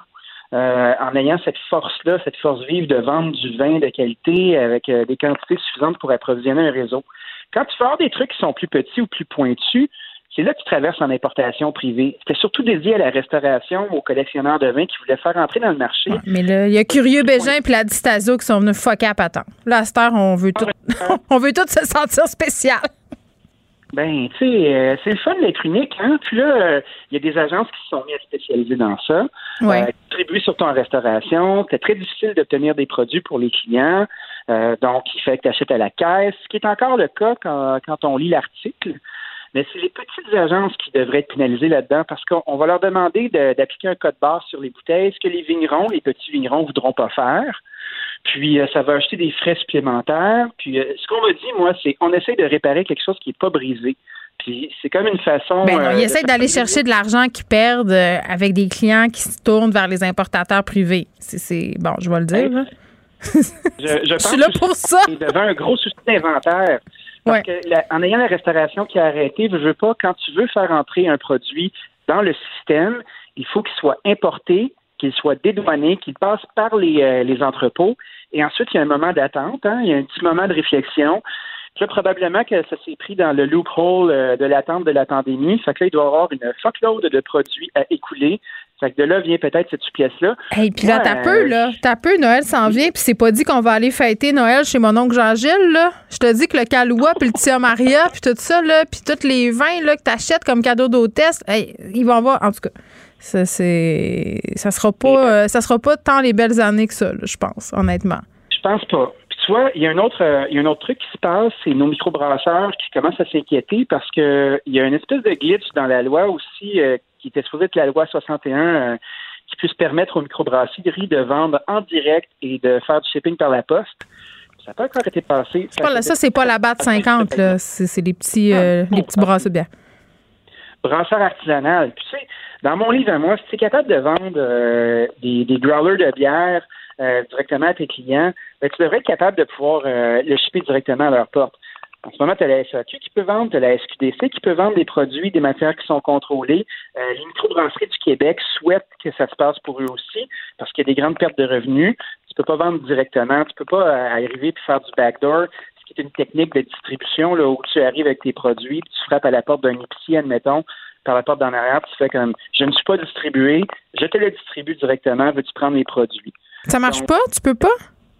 Tu peux pas. Il y a des euh, il y a des lois qui régissent ça. Il y a beaucoup de paperasse. OK, mais attends un peu la question. Moi, je connais vraiment pas ça, Dani. Là, euh, mettons que je m'en vais dans un commerce là, comme le frigo de Bacchus, pour pas le nommer, là, où il y a une quantité absolument phénoménale de bières de microbrasserie à Montréal. Euh, c'est quoi le deal? Ils ont le droit de distribuer là. Puis comment ça marche, les affaires de. Je comprends pas. Il faut que tu travailles avec une courroie de distribution qui est plus officielle. Après ça, une fois que tu as pris, as pris ce chemin-là, ben, tes produits peuvent sortir. Moi, j'ai l'impression de ce dont on parle, c'est des trucs qui sont moins standardisés, des trucs qui sont plus éphémères, un peu comme la même culture que le vin nature. Une petite microbrasserie qui n'embouteille pas. Mm. quand on parle de microbrasserie de, plus grand volume, comme euh, l'abri de la tempête, admettons, qui est un des chouchous des amateurs de bière québécois qui viennent de la Madeleine. Tu sais, en allant même jusqu'au Cheval Blanc, aux trucs qui sont plus standardisés puis qui sont passés en, brasserie euh, de grand, grand, grand volume artisanal. Mais c'est rendu qu'il y en a là, c'est ça que tu veux dire? C'est ça. Ça se retrouve comme ça parce que c'est un produit qui est standardisé. Mais quand on commence à sortir de cet univers-là, euh, où il y a une plus grande volatilité, c'est pas aussi facile. Puis un de leurs enjeux, ben, c'est d'être capable de vendre directement au client parce que en utilisant un distributeur, tu perds des marges. Quand tu vends directement au client. Fait que moi, je peux pas acheter de la bière, mettons, à une microbrasserie. C'est un peu cave quand tu quand tu sais que je peux acheter euh, du vin directement à un importateur privé. Ben oui. Mais c'est pour ça que je pense que la puis tu le dis en prémisse, ben, se entre dans la danse du monde moderne. Puis tu sais, moi, j'aime la SAQ. Je trouve que c'est un bon service. Je pense que la SAQ euh, est prise dans des dédales administratifs qui sont très lourdes. Puis là, ben, c'est une occasion de décloisonner ça un petit peu. Puis d'accélérer. Puis là, il y a des auditeurs qui m'écrivent pour savoir comment ça va marcher l'affaire d'importation privée. on voit l'engouement. Là, là calmez-vous, c'est pas tout de suite. C'est le mois prochain. OK? C'est le mois prochain. Il va y avoir 520. Ça, c'est ce qu'ils disent. Après ça, je sais pas si ça va être comme dans la vraie vie. Là, c'est-à-dire, on nous dit il y a des vins tels et tels à SAQ. Puis là, tu fais une recherche. Puis il y en a juste deux bouteilles à Warbush. Tu sais, je sais pas si ça va être ça. Mais bon, hein, 520 d'importation privée et là, il va y avoir une page importationprivée.com, imagine. Ça va être extraordinaire. Je ferai, mais pour les gens qui t'écrivent en ce moment et qui ont envie de, découvrir les vins d'importation. C'est ma mère qui veut savoir ça. C'est pas vraiment des gens. Hein? Salut! C'est une blague. Regardez les, regardez les agences euh, qui sont derrière des bouteilles de vos vins préférés. Contactez-les. Faites des commandes privées. Puis, puisqu'on est obligé d'acheter à la caisse, faites-vous des poules d'achat de vin? Ben oui, mais mais hein, C'est une excellente idée, mais lavez vos bouteilles avec du purel euh, avant ou achetez vos vins dans la même bulle familiale. Voici pour les euh, conseils de Madame Covid. Dany Saint-Pierre, merci. On se retrouve demain. À demain. Le, commentaire de François Lambert, un dragon pas comme les autres. Hey, salut François. Salut. Écoute, ce matin, euh, il y avait une lettre du regroupement des jeunes de la Chambre de commerce euh, du Québec qui a attiré mon attention. Je voulais vraiment beaucoup en parler avec toi parce que je me disais, François, il va avoir euh, son opinion sur le sujet. Il est question de santé mentale chez les jeunes et les jeunes entrepreneurs et les jeunes professionnels pendant cette pandémie. Et dans cette lettre-là, écoute, on parle de l'angoisse, on parle vraiment d'anxiété. on apprend finalement que les entrepreneurs, les professionnels sont un peu comme tout le monde. des fois, on a cette idée euh, que l'entrepreneur, c'est quelqu'un d'excessivement fort psychologiquement, qu'il n'y a rien qui peut l'abattre parce que tu nous en parles souvent, François, ça prend quand même une certaine dose de résilience pour se lancer en entreprise. Mais mhm. là, euh, ça a l'air que bon nombre de nos jeunes entrepreneurs et de nos jeunes professionnels, ben, ils vont pas si bien que ça. Ben non, euh, tu me suis pas assez parce que j'avais fait j'ai fait une longue vidéo de 15 minutes il y a deux semaines là-dessus. Moi, je t'ai masqué, François. Ben, c'est correct, c'est correct. On va en parler, ça donne de quoi jaser. Mais j'en fais tellement que c'est trop. J'ai la misère à me C'est trop. bon. Mais, euh, mais la réalité, c'est que euh, même quand tout va bien, on vit de l'anxiété. Ça fait l'anxiété fait partie de nous. Fait qu'imagine-toi, tu sais, je parle tout le temps de se réinventer. Il euh, faut se réinventer, se réinventer. Ça a l'air d'une phrase facile, mais la réalité, c'est que tous les entrepreneurs passent leur journée, même dans des conditions normales, à se réinventer, à retrouver un autre client, à trouver d'autres solutions, à trouver des solutions qui manquent. Et là, on leur ajoute un coup dur En partant, la santé mentale des entrepreneurs, il y en a beaucoup qui font des dépressions. L'anxiété dans le Genre en temps normal, euh, parce que tu n'es jamais sûr de rien, parce que tu n'es pas capable de te tirer une paye, parce qu'il y a des gens qui dépendent. C'est pourquoi, dans le fond? Ben oui, puis tu sais, tu passes des temps durs, ta marge de crédit est dans le tapis, et on doit vivre avec ça. C'est pas tout le temps facile. C'est pas la vie entrepreneuriale n'est pas la vie Instagram. Ok, ce qu'on voit sur Instagram n'est pas la vie euh, réelle des entrepreneurs. Euh, mm. la, la, réalité des entrepreneurs, c'est qu'on bûche, on vit des coups durs, on vit des noms, euh, et euh, notre santé mentale est, est, affectée. Puis honnêtement, moi, j'ai passé proche plusieurs fois. De, j'ai pleuré souvent dans ma carrière d'entrepreneur de, de, rentrer chez moi, ah, complètement, être en boule. Puis tu regarde, je ne continue plus, pas, pas le suicide, là, je ne continue plus là-dedans. Je suis écœuré, ça marche pas, je suis à bout, c'est tout le temps des problèmes, j'en veux plus de problèmes. Et ce que je faisais, qui m'a toujours sauvé, c'est le sport. On peut pas être entrepreneur aujourd'hui puis se claquer un verre de scotch après-midi, là. Ça, c'est les films. Moi, j'ai toujours mis le sport en, priorité, peu importe. Surtout quand j'étais vraiment dans mes plus grosses années, le 2003-2004, mm. je me faisais un devoir dans l'après-midi quand le cerveau est sur le bord de clencher. Un, de faire du sport. Deux, euh, de le trouver le temps. C'est pas qu'on n'a pas le temps, on refuse de le faire le temps, mais faire 20 minutes, que ce soit du yoga, une marche rapide, de juste pas avoir le téléphone dans les mains, il faut qu'on le prenne ce temps-là parce qu'on va devenir fou. Et euh, moi, c'est ce qui m'a toujours sauvé parce que, un, euh, et ne pas boire. C'est facile à un moment donné, tu vis des problèmes, tu prends un coup hmm. pendant deux, trois jours, puis après la troisième journée, tu te sens comme de la merde. C'est aussi qu'il faut que tu contrôles ça. Il y a un paquet de choses qu'il faut que tu fasses des choix. Oui, puis. J'ai. Est-ce que. J'imagine que tu, tu as dû te sentir très, très seul à certains moments euh, dans tes projets d'entreprise parce que quand tu es entrepreneur, tu sais, c'est toi contre le monde en quelque sorte, non? Tu toujours seul. Et la beauté, j'avais un partenaire, donc à deux, on était moins seuls. Mais tu sais, à, la fin de la journée, peu importe la grosseur de l'entreprise que tu as, on avait 2600 employés à la fin, puis qui qui restait le soir encore parce qu'il y avait un problème à régler pour un client important le lendemain matin. À un moment donné, tu te revais de bord, puis tu es tout seul. Tout le monde est parti, puis c'est normal. Tu sais, c'est notre entreprise, c'est notre bébé, et ce bébé-là... Fait que c'est émotif ben, on veut pas l'appeler comme un bébé, c'est pas ça qu'on veut, mais il reste qu'à la fin. Hmm. Nous autres, on peut pas le passer à quelqu'un d'autre pour dire, garde-le, OK, je suis plus capable. Euh, on doit rester avec lui et s'assurer, parce que même si tout le monde dit, ben, regarde, moi, j'ai ma famille, moi, j'ai mes enfants, faut que j'y aille. Toi, à la fin, tu dis, ouais, mais moi aussi, j'ai tout ça, mais euh, faut que je le règle, le problème. Là. Il y a beaucoup de monde qui divorce. Il y a beaucoup de monde, des, des, jeunes entrepreneurs, des professionnels, leur, famille, leur mariage euh, euh passe pas au travers. Puis, tu sais, dans la lettre euh, du regroupement des jeunes de la Chambre de commerce du Québec, ce qui attire mon attention aussi, c'est de me dire, tu sais, l'idée, c'est que, bon, euh, le gouvernement, on en parle souvent, là, toi et moi, donne beaucoup de subventions, donne de l'aide. Je peux pas m'empêcher de penser, euh, ceux qui sont en affaires depuis moins d'un an, parce que pour avoir droit à tout ça, il faut que ça fasse un certain bout de temps que tu as lancé ton truc, bien, ceux-là, il n'y a rien pour eux. Il n'y a rien pour eux, mais euh, ils ont un avantage peut-être que les autres n'ont pas. Euh, ils n'ont peut-être pas des dettes accumulées depuis 5-6 ans. OK. Euh, c'est un micro-avantage, à moins que tu t'es lancé.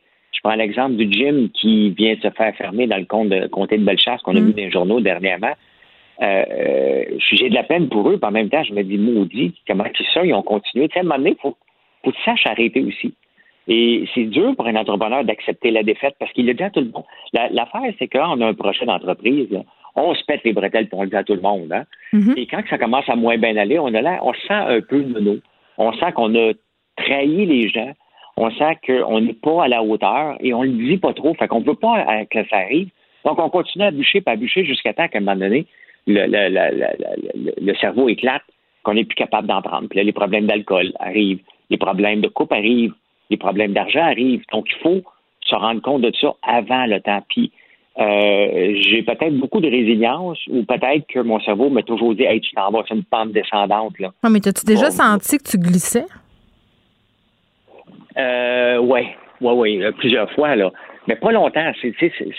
ça durait tout le temps trois, quatre jours où que les cœurs en titre, puis tu as le goût de tout abandonner. Mais comment abandonner l'entreprise, Geneviève? Tu peux pas l'abandonner. Tu essaies de ne plus y aller, tu ne peux rien savoir. Puis là, il te rappelle, tu ne peux même plus répondre au téléphone. Tu as pris un coup peut-être la veille parce que ça faisait du bien. Le lendemain matin, tu n'es pas en forme, tu te présentes au bureau tout croche, tu n'as pas les idées claires, tu te chicanes avec le monde. C'est qu'il faut, dans les situations actuelles, il faut se tenir loin de l'alcool. Il faut se tenir loin euh, de ne pas. Là, tu nous dis ça parce que tu as décidé de ne pas boire pendant cinq mois. Non, non, non, non, parce que ça, honnêtement, je, je le fais en ce moment parce que c'est pour supporter ma blonde qui avait le goût de ne pas boire jusqu'à Noël. OK, pas pour la supporter elle, dans le sens, euh, tu es solidaire d'elle. ben, tant qu'à prendre un verre de vin tout seul dans sa face un samedi soir, puis la faire briser, c'était pas, c'est pas difficile pour moi de ne pas en prendre. Mais je parle pas de ce cas-là, parce que ça, c'est un, un micro-défi qui n'en est même pas un, là. Mais quand, quand euh, tu es habitué de prendre de l'alcool de façon euh, euh, ben, régulière, ouais. Ouais, puis là, tu fais un souper, puis là, tu te clenches la bouteille parce que tu t'en rends pas compte, puis mm. là, tu te couches tout croche. Le lendemain matin, ce qui arrive, tu vas pas t'entraîner parce que t'es tout croche. T'arrives au bureau tout croche, et ça, ça l'empire. Et je te dis, c'est pas, c'était, pour moi, c'était ma soupape de dire, hey, tu t'en vas pas dans la bonne direction, là. Tu t'en vas pas dans la bonne direction. Et surtout, d'aller voir mon partenaire aussi, puis de dire, hey, Georges, ça va pas, là, OK? non, mais il y a de l'orgueil là-dedans, là.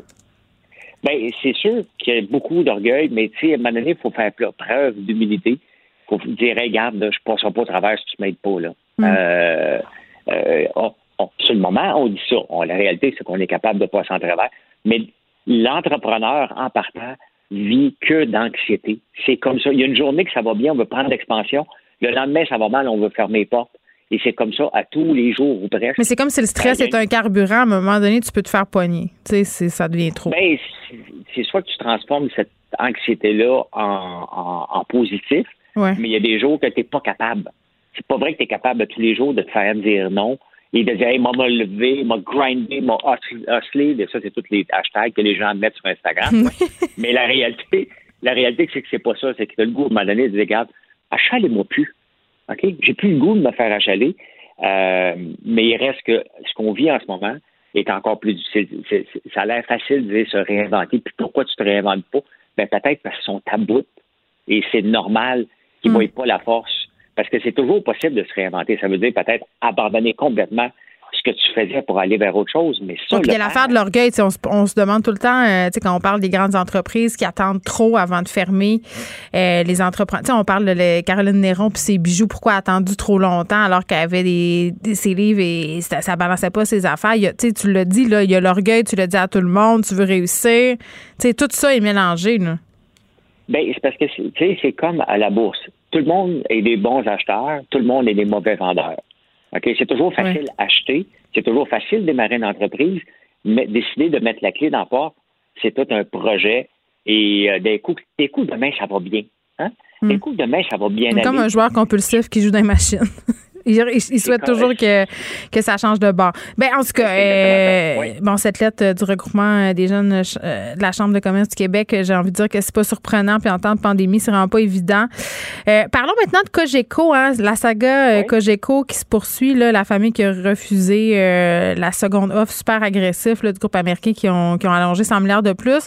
Là, on apprend aujourd'hui que Cogeco achète le troisième câble distributeur en importance au Québec, Derry Télécom, pour 405 millions. Fait que en train de devenir encore plus un empire du câble. Oui, mais toi, c'est sûr que tu les connaissais. Moi, je les connaissais pas. C'est une compagnie du Saguenay. Oui, c'est ça, euh, exactement. je les connais pas personnellement, mais c'est vrai que je connaissais cette compagnie. Puis, euh, mais c'est spécial parce que d'un côté, euh, Cogeco est coincé entre les deux. Ils, sont prédateurs d'un côté, ils sont la proie. Euh, de l'autre bord. Et, Rogers et Altus ne lâcheront pas le morceau. non, tu penses qu'ils vont revenir? Ah, ils vont revenir. Ils ont, ben, ils ont rajouté 800 millions. D'après moi, ils vont, ils vont se réessayer. quand, quand ces choses-là arrivent, là, ils ont déjà, ils, espèrent que ça marche du premier coup, ils espèrent que ça marche du deuxième, mais ils vont essayer trois ou quatre fois, là. Ils vont mettre la main dessus. Puis ils veulent ça pour contrôler la câbleau-distribution. C'est ça la vraie raison. C'est la câbleau-distribution, c'est l'Internet. Euh, c'est le nerf de la guerre. c'est le nerf de la guerre. Mais d'un autre côté, c'est que là, ça avec Cogeco qui vient de mettre la main sur des, des riz, euh, ça commence à faire pas mal de monopole là, si Rogers débarque. Et c'est peut-être c'est peut-être un, jab que Cogeco vient de faire pour dire regarde, on est rendu tellement gros maintenant, tu peux plus venir nous, toucher. Là. Hmm. Euh, ils ont peut-être accéléré cet achat-là. Et tu vois comment ça passe bien, parce que dans le communiqué de presse, Cogeco dit on va faire des économies d'échelle. Ouais. Ça, ça veut dire qu'il y a des jobs au Saguenay qui vont se perdre. Hein? C'est ça que ça veut dire. Là. Euh, la, maison mère de Cogeco n'est pas au Saguenay. Quand on parle d'économie d'échelle, c'est que la comptabilité. Mais tout va être euh, recentralisé. tout doit être centralisé. Donc, il y a des jobs qui se font perdre au mm. Saguenay, mais qu'on fait passer ça comme, puisque c'est Québec à Québec, ben on fait passer ça, c'est des économies d'échelle, donc c'est positif, mais c'est pas positif pour les gens de Derry Télécom. Là. Il y a des gens qui sont nerveux mm. aujourd'hui. Là. Puis il y a des gens de Cogeco qui sont dans leur bureau en ce moment de leur dire Inquiétez-vous pas, tout va bien aller, il n'y a rien qui va changer. Mais tout, tout va changer. Est-ce que tu penses. C'est normal. Est-ce que tu penses, François, que les gens chez Vidéotron, ils sont nerveux euh, parce que Cogeco vient d'acquérir une plus grande part du gâteau? Je pense pas. Je pense pas que les gens de Vidéotron. Euh, euh, je pense pas que le Saguenay euh, faisait peut-être partie, puis je suis pas dans le secret des dieux. Là. Je pense qu'il y avait une opportunité là qui fitait probablement pas mal plus avec Cogeco qu'avec euh, le modèle de Vidéotron. Mm-hmm. Mais euh, parce que bon, Vidéotron, c'est la synergie hein, de toutes les, plateformes ensemble qui fait qui fait la force. Donc, est-ce qu'il y avait besoin d'aller en rajouter plus? Euh, je suis pas sûr. Moi, je vois plus Vidéotron essayer de faire des moves plus dans le Canada anglais qui ferait du sens. S'il veut vraiment compétitionner avec Rogers, il va falloir qu'il y ait autant que Rogers est présent au Québec. Il va falloir que Vidéotron ait joué dans les plates-bandes de l'Ontario, mais ça n'a pas marché les dernières fois entre autres avec les journaux euh, Sun. Je pense à la dernière fois que Vidéotron avait été joué dans ces plates-bandes-là, là. Ben, québécois. La famille Audet, euh, tu penses, va continuer à rejeter euh, l'offre de Roger, qui va continuer à la bonifier? Ils vont, ils vont finir par l'accepter ou pas? Parce qu'ils disent à date ben, que c'est hors des questions. Là. Ben, c'est parce que, tu sais, Rogers n'a pas grand-chose à perdre là-dedans. Hein? Mm-hmm. Rogers est déjà actionnaire de 41 de, de Cogeco. Hein? Oui. Donc, à chaque fois qu'il fait qu'il bonifie l'offre, il y a de l'argent qui revient. il y a 40 cents dans la pièce qui lui revient, là, euh, parce qu'il détient 41% fait qu'il peut la monter encore.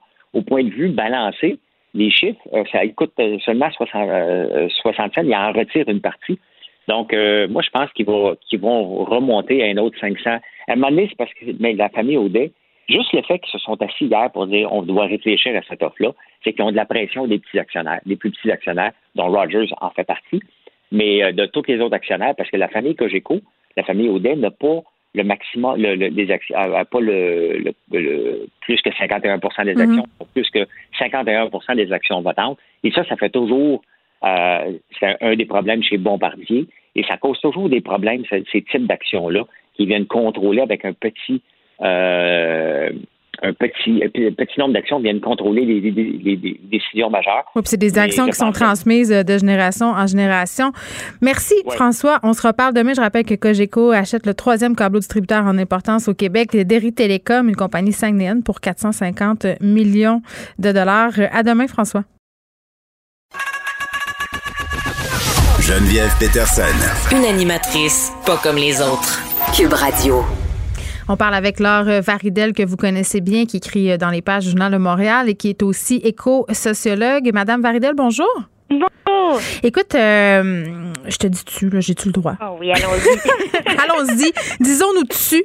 Euh, on s'était parlé, je crois, il y a euh, presque un an par rapport à cette initiative qui s'appelle Mère au front, qui souligne aujourd'hui sa première année d'existence. Juste peut-être nous rappeler, c'est quoi Mère au front, Laure Varidel?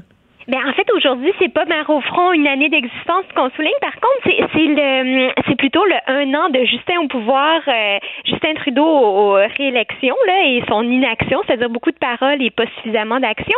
Mais Mère au front, c'est avant tout un mouvement euh, de mères qui sont euh, inquiètes pour l'avenir de leurs enfants.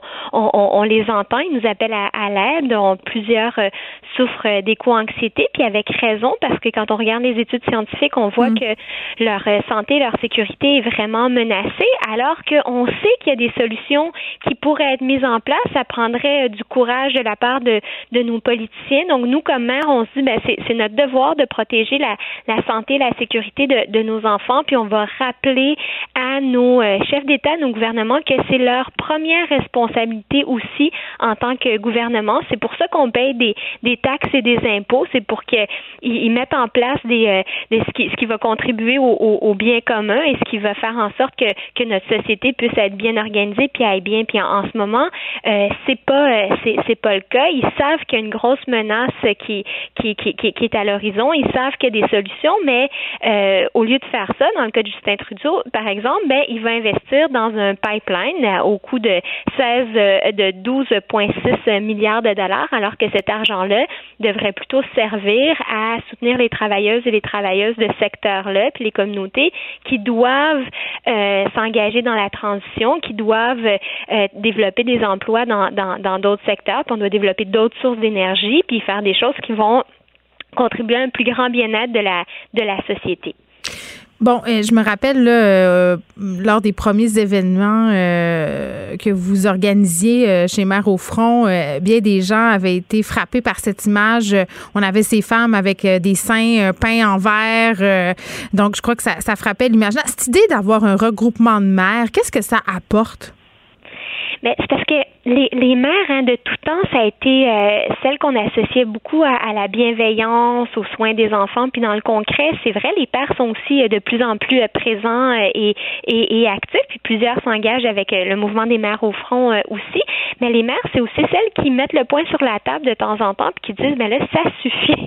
Il faut changer des choses. Donc c'est c'est à la fois cette cet élan maternel, cet amour inconditionnel qu'on a pour nos enfants, qui est notre drive comme dirait euh, mm. Anaïs. Puis en même temps, la, la colère qu'on ressent quand on, on, on, voit que nos, nos enfants sont euh, leur avenir est, est, menacé. Donc on s'est dit que euh, fallait canaliser cette, cette énergie-là en, en, quelque chose de positif, en un mouvement qui propose des solutions, qui va de l'avant et qui, qui s'engage. Donc un, un, mouvement aussi pour lequel on n'a pas besoin d'être des experts en environnement. On en a parmi nous. On a à la fois des scientifiques, des artistes, des gens du monde de, de l'éducation des gens du, beaucoup du milieu de la santé aussi euh, qui sont qui sont impliqués. Mais on a vraiment une diversité de gens, puis on n'a pas besoin d'être euh, des experts en climat pour dire que là il y a des choses qui doivent se passer pour euh, prévenir la, la crise la crise climatique.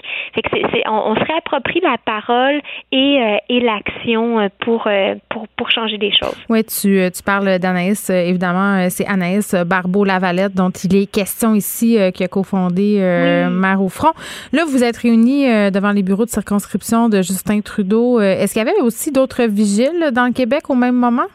Bien oui, ça c'est vraiment fantastique parce que c'est un mouvement qui a fait des petits et ça malgré la pandémie. On a été lancé au, au début du mois de mars, juste avant que tout euh, tout tout tout le monde chavire. Le nouveau normal. Et puis, euh, et puis là, ben oui, il y, a des, il y a des groupes qui, malgré ça, se sont, se sont formés un petit peu partout. En fait, il y a, il y a, on est rendu à pas loin de 25 groupes. Il y en a en, en Abitibi-Témiscamingue, au Saguenay-Lac-Saint-Jean, en Gaspésie, dans la région de Gatineau, en Estrie, au cœur du Québec, en Beauce, en tout cas, mm. vraiment un petit peu partout. C'est un mouvement qui est vraiment décentralisé. Fait que dans le fond, euh, n'importe quelle maire qui a envie d'agir euh, peut organiser un groupe euh, dans son salon avec des amis, puis se, mettre en lien avec nous. Donc, nous, on partage des, des outils, de l'information, on coordonne des, des, actions les unes avec les autres. On est toutes bénévoles. Euh, et puis, on, on, on essaie de, de, de, faire entendre notre, notre voix, de faire des pressions sur nos, nos élus pour qu'ils prennent des, des meilleures décisions. Mais c'est Avez-vous l'impression que les choses euh, changent? Parce que j'ai l'impression, euh, qu'avant la pandémie, là, avec toute cette marche qu'on avait eue sur le climat, il y avait de l'attention médiatique quand même davantage qui était tournée vers justement nos enjeux environnementaux. Là. Au niveau des gouvernements aussi, euh, bon, là, il est question du gouvernement libéral qui est au pouvoir, mais les oppositions même les gouvernements euh, au niveau provincial. Ici, il semblait avoir une espèce de volonté. D'ailleurs, le plan environnemental de la CAQ a été perçu comme étant euh, euh, créatif et audacieux. Je serais curieuse de vous entendre par rapport à ça. Ben, c'est que tout a été mis un peu en, en, pause et puis à cause de à cause de la crise puis on, comprend évidemment sauf que là Mais tout ensemble c'est la crise périclitée à cause de nos problèmes environnementaux. Tout ça est lié il me semble non? Mais c'est ça tout est lié. Puis justement quand on s'interroge sur les causes de la, de la, de la pandémie on sait que c'est une zoonose c'est une maladie qui est donc euh, transmise par les par les animaux. Et ce que nous disent les experts en zoonose c'est que c'est lié à la perte de biodiversité c'est lié à notre rapport avec l'environnement qui est complètement euh, euh, défaillant puis du fait que maintenant il y a de moins en moins de degrés de séparation entre des, euh, des virus qui normalement se contentaient des pangolins, des chauves-souris, mais qui maintenant arrivent sur les humains. Puis mais là, de merveille, il y en a des, des milliards à travers la planète. Donc c'est un, terreau euh, fantastique pour eux. Donc il faut revoir nos manières de faire, pas juste en matière de climat, mais aussi protection de la, la biodiversité. Mais on dirait qu'on veut pas. On veut, on veut en théorie mais on dirait qu'en pratique, quand vient le temps justement d'abandonner euh, certaines habitudes, euh, du confort aussi, disons-le, une certaine facilité, bien là, on dirait qu'on. Puis je m'inclus là-dedans, là, puis je pense que tout le monde qui peut nous écouter en ce moment euh, peuvent se reconnaître. Là, on on a plein de bonnes volontés, mais en pratique, c'est plus difficile. Puis à cause de la pandémie, ben on a fait un pas de recul. Là. On, est, on est de retour dans le suremballage. On est de retour dans le protectionnisme. On, veut s'occuper de notre santé avant l'environnement. Bien, vous avez raison qu'il y, a de ça, puis qu'il y a une grande, grande résistance au changement en général. Mm. Puis en même temps, je pense que pour euh, bien des gens, la pandémie a été aussi une question, euh, une occasion de, de, réfléchir à ce qui compte vraiment pour eux, de faire un temps d'arrêt, de voir que finalement, peut-être qu'ils pouvaient faire euh, des, des, des, des, réunions, des conférences mm. par, par ordinateur plutôt que de, de le faire en personne avec des, des déplacements en avion ou sur des grandes distances en, en voiture. Fait qu'il y a aussi des choses qui ont, qui ont qui, si on veut, qui vont peut-être nous amener à changer euh, pour le mieux, mais globalement, ce qu'on voit, par exemple, avec le plan de relance du, euh, du de, de, la CAC, mm. c'est plutôt un retour au béton. Hein. Leur plan de relance, c'est on va on va construire, on va faire un, un nouveau euh, projet de loi. Là, c'est moins pire que celui qui était proposé initialement, mais quand même le projet de loi 66, et, il veut finalement faire passer l'environnement après des, des, des, des, nouvelles routes et puis après plus de, de, de construction, alors qu'on peut faire des nouvelles constructions, on peut améliorer la mobilité des gens sans nécessairement aller vers des nouvelles infrastructures qui, on sait, vont euh, dégrader la, la, la, vie sur Terre, puis notre qualité de vie aussi, parce que les gens oublient, hein, mais, mais, mais, notre santé dépend de la qualité de notre environnement. Mm-hmm. On est l'air qu'on respire, on est l'eau qu'on boit, on est les seuls qui nous nourrissent. on a intérêt à, à protéger tout ça pour, euh, pour pas juste pour nos enfants puis les futures générations, mais même pour nous maintenant. Puis il y a tellement de solutions, Geneviève, c'est hallucinant. Moi, c'est ça. Mais c'est quoi les solutions? On va terminer là parce qu'on critique, mais souvent j'ai l'impression qu'on n'a pas de solution concrète, puis vous, vous en avez apporté. Oui, il y en a plein. Bon, là, on le voit, on expérimente le, le, le, télétravail. Donc, réduction de, de, de l'utilisation euh, solo, évidemment. On peut construire nos maisons autrement pour qu'ils consomment moins d'énergie, les rénover euh, autrement euh, aussi. On peut se nourrir autrement, manger plus bio, local, des produits les, les, les, moins emballés possibles. Ça, c'est des choix individuels. Mais sur le plan collectif, par exemple, je le mentionnais, Trudeau, là, au lieu de mettre 12,6 milliards de dollars dans un nouveau pipeline, qu'il dans la formation des travailleurs, des travailleuses qui sont dans les énergies fossiles, dans les communautés. Donc, il faut qu'on revoie nos, euh, nos priorités. On peut aller vers l'économie circulaire aussi, s'inspirer de la nature pour avoir la plus petite empreinte écologique possible. Tout ça en, en produisant des choses dont on a besoin, mais on doit sortir de l'obsolescence programmée, à le, le, consommer, jeter à tout prix, des, des, des, des produits qui vont être brisés au bout de quelques années, alors qu'on est capable de faire des choses qui durent longtemps et qui se réparent, puis qui ultimement vont profiter aux consommateurs puis aux citoyens. Laure Vardel, merci, qui fait partie du groupe euh, militant Mère au front, qui soulignait aujourd'hui euh, la première année euh, de pouvoir du gouvernement Trudeau, quand même en étant minoritaire qui organisait euh, ce midi une vigile devant son bureau euh, de circonscription à M. Trudeau. Deux mauvaises nouvelles euh, avant qu'on s'en aille parler à Catherine Fournier. L'ensemble des régions de la Mauricie et du centre du Québec passent au palier rouge. C'est ce qu'a confirmé le ministre de la Santé, Christian Dubé. Et malheureusement, on a un volontaire qui est mort dans le cadre de l'essai clinique au Brésil pour le vaccin contre la COVID-19. C'est un vaccin qui était développé par AstraZeneca et l'Université d'Harford. Et la mort du volontaire n'a toutefois pas fait cesser euh, l'essai clinique. J'imagine qu'on en saura plus dans les prochaines heures par rapport à cet incident-là. Vous écoutez Geneviève Peterson. Cube Radio. On parle avec Catherine Fournier, qui est députée indépendante de Marie-Victorin. Euh, Catherine Fournier, bonjour.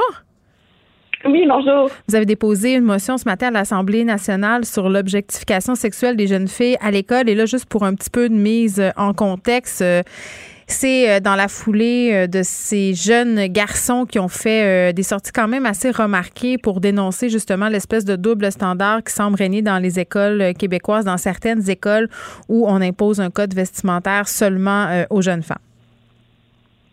Oui, tout à fait. Et en fait, ça fait suite aussi à des prises de parole de jeunes femmes, de jeunes filles qui sont aussi élèves du secondaire parce que, bon, les, l'initiative des jeunes garçons a beaucoup été euh, mise de l'avant, mais il faut savoir qu'il y a plusieurs élèves, euh, euh donc femmes, filles qui euh, se mobilisent sur cet enjeu-là depuis de, nombreuses années. Puis malheureusement, leur voix n'est pas assez entendu. Donc, tant mieux euh, que la mobilisation des, euh, des jeunes jeunes ait permis de remettre ce sujet-là à l'avant-plan. Mais moi, c'est sûr que comme jeune, comme plus jeune, même député de l'Assemblée nationale, je trouve important que leurs revendications trouvent une écho à l'Assemblée nationale.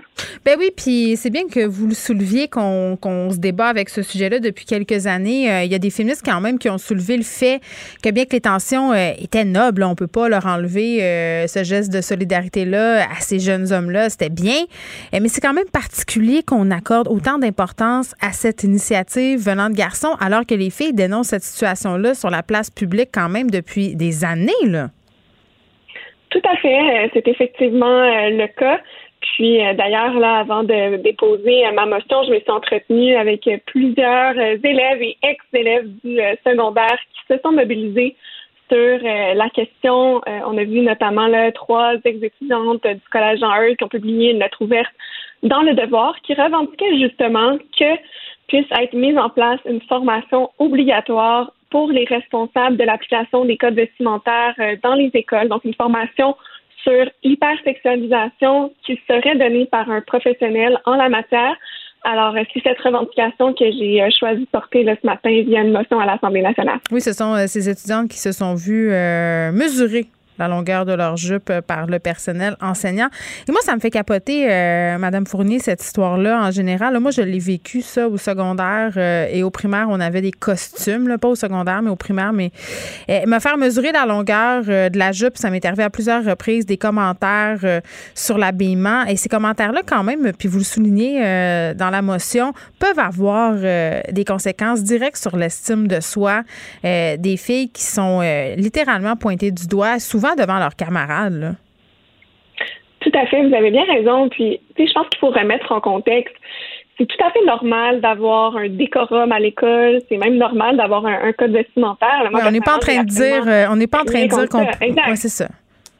Exact. Je pense que c'est important de le, dire parce que des fois, il peut y avoir euh, peut-être une, compréhension différente du message, mais non, c'est de dire oui, c'est correct un code vestimentaire. Oui, évidemment, il faut qu'il y ait un, certain décorum. On est quand même dans une institution d'enseignement. Hmm.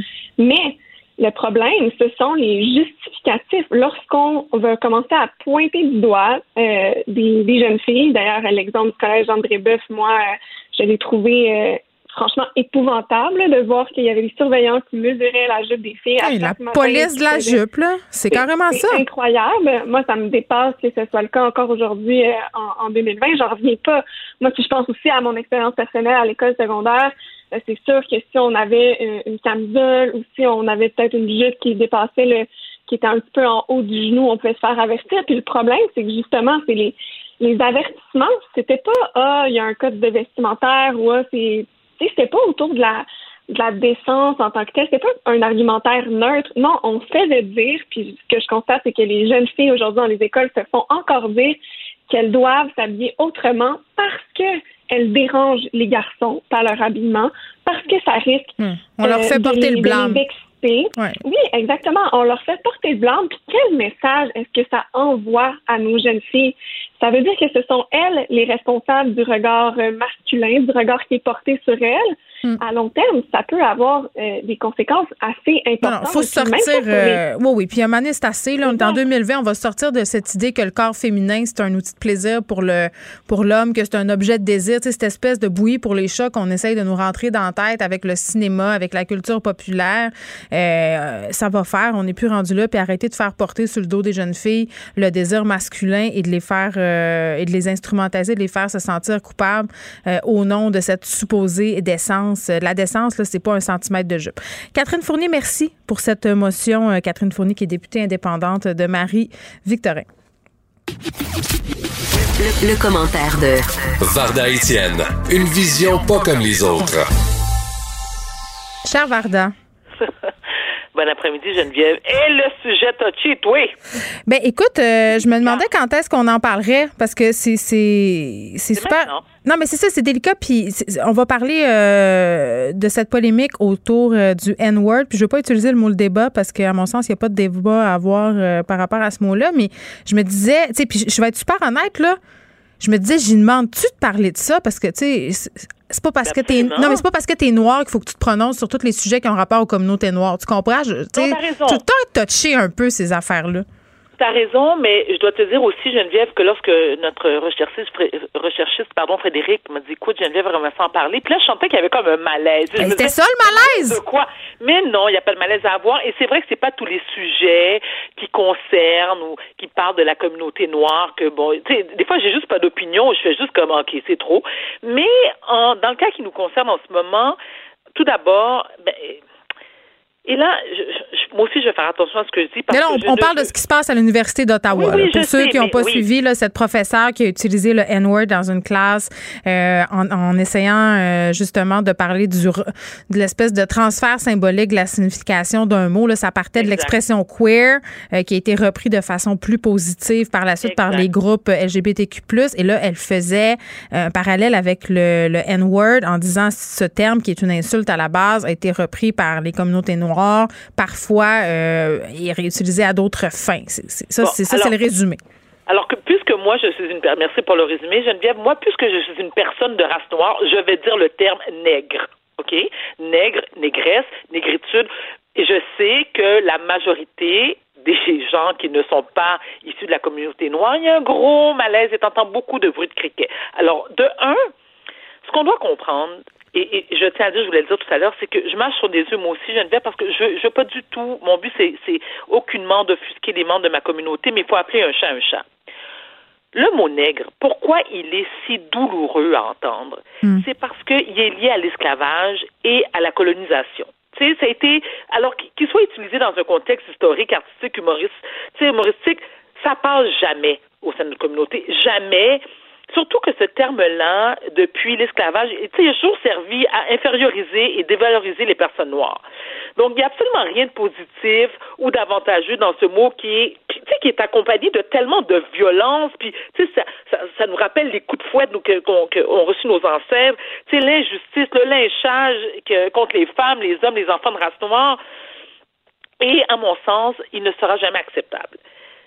Moi, j'ai appris très, très jeune de mes parents que le mm. mot nègre, contrairement à les Normand Brathwaite de ce monde et les Dany Laferrière, qui sont deux personnes que je respecte, mais moi je suis en désaccord. Je ne, je refuse de m'approprier, euh, m'approprier, pardon, ce terme-là parce que mes parents m'ont toujours dit, écoute, nous on est d'origine haïtienne. On est, le Haïti est la première république noire qui a obtenu son indépendance dans le monde en 1804. Ça fait un bail. Fait que moi, là, je veux dire, tu sais, je suis pas la négresse de personne, mes enfants non plus, même si ils sont métissés, mes parents non plus. Donc, moi, j'ai bien, bien, bien la misère lorsque les Bratouilles de ce monde, pardon, Bratouilles de ce monde, les Laferrière de ce monde, qui disent oui, oui, oui, mais là, il faut se fier à ce que Aimé Césaire disait. Non. Il y a une différence entre le terme nègre et le terme négritude. Parce que la négritude, OK, c'est c'est un ensemble de faits, de, de culture et de valeurs culturelles de, culturelles de l'Afrique noire. Dans le cas de Madame Lieutenant Duval, où est-ce que moi je me dis... Qui est la professeure en question. Ou de l'Université d'Ottawa. Pourquoi je dis que c'est un ouragan?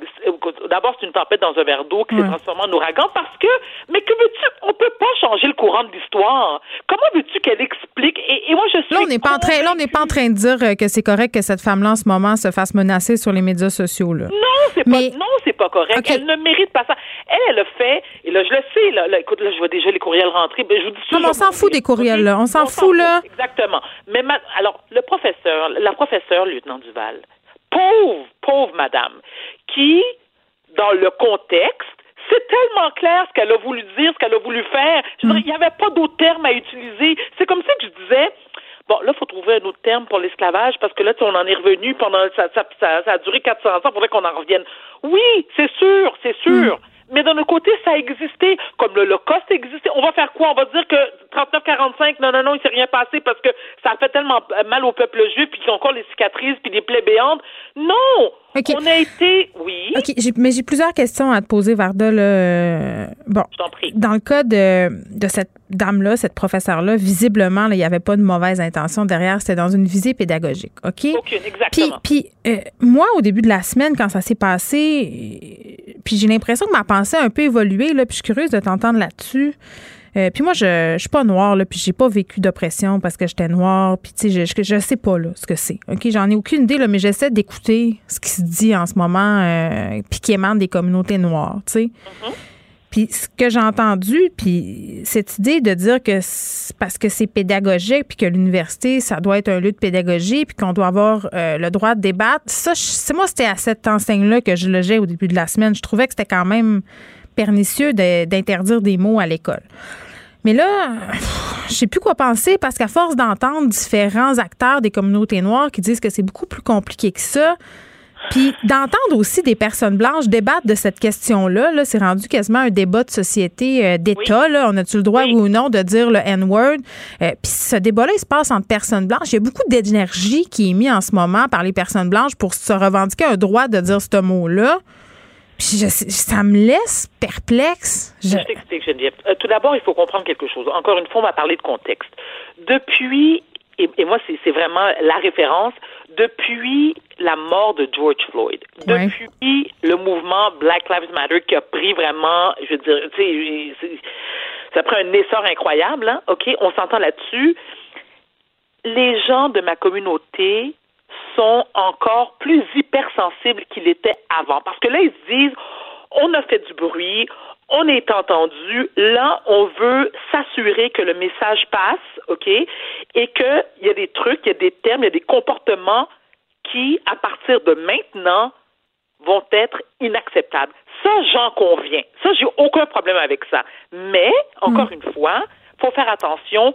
Trop, c'est comme pas assez on est rendu, nous, les membres de la communauté noire. En tout cas, je vais parler pour moi. Oui, mais il y a une lettre quand même, Varda, euh, des gens. Euh, il y a une pétition en ce moment. Euh, je sais, je suis au courant. Des gens racisés là, qui disent ben que les autres, ils trouvent que ça n'a pas de sens, puis que cette prof-là. Ils ont le droit. Ils ont le droit. De... Ben oui, mais Geneviève, ils ont le droit, mais il y a aussi des gens comme moi, et je ne suis pas la seule, parce que naturellement, j'en ai parlé. Je veux dire, j'en ai parlé avec membres de ma famille, avec mes amis. Puis, tu vois, la majorité dans, de, de, de, ces, de ces personnes-là m'ont dit, ben, pardon, on voit pas où le problème? Mais c'est la question du contexte, tu le dis. C'est ça. Il y a ça, puis à l'Université d'Ottawa, ça aurait l'air qu'il y a eu des, beaucoup d'incidents racistes. Fait que là, il y a peut-être une marmite qui bouille. Tu sais, il y a, comme plusieurs affaires. Là, le prestat a sauté, c'est clair. Donc, hmm. bon, c'est que c'est toute, toute cette frustration que nous, le peuple noir, on éprouve depuis 400 ans. Hmm. Donc, à chaque fois qu'on a la chance de se rebeller et de faire savoir, de, de prendre notre place, ben, tu sais, je veux dire, on, on, on a la coin sensible maintenant. Mais je reviens à ce que je disais. Est-ce que mm. la professeure lieutenant Duval a, mérité une suspension?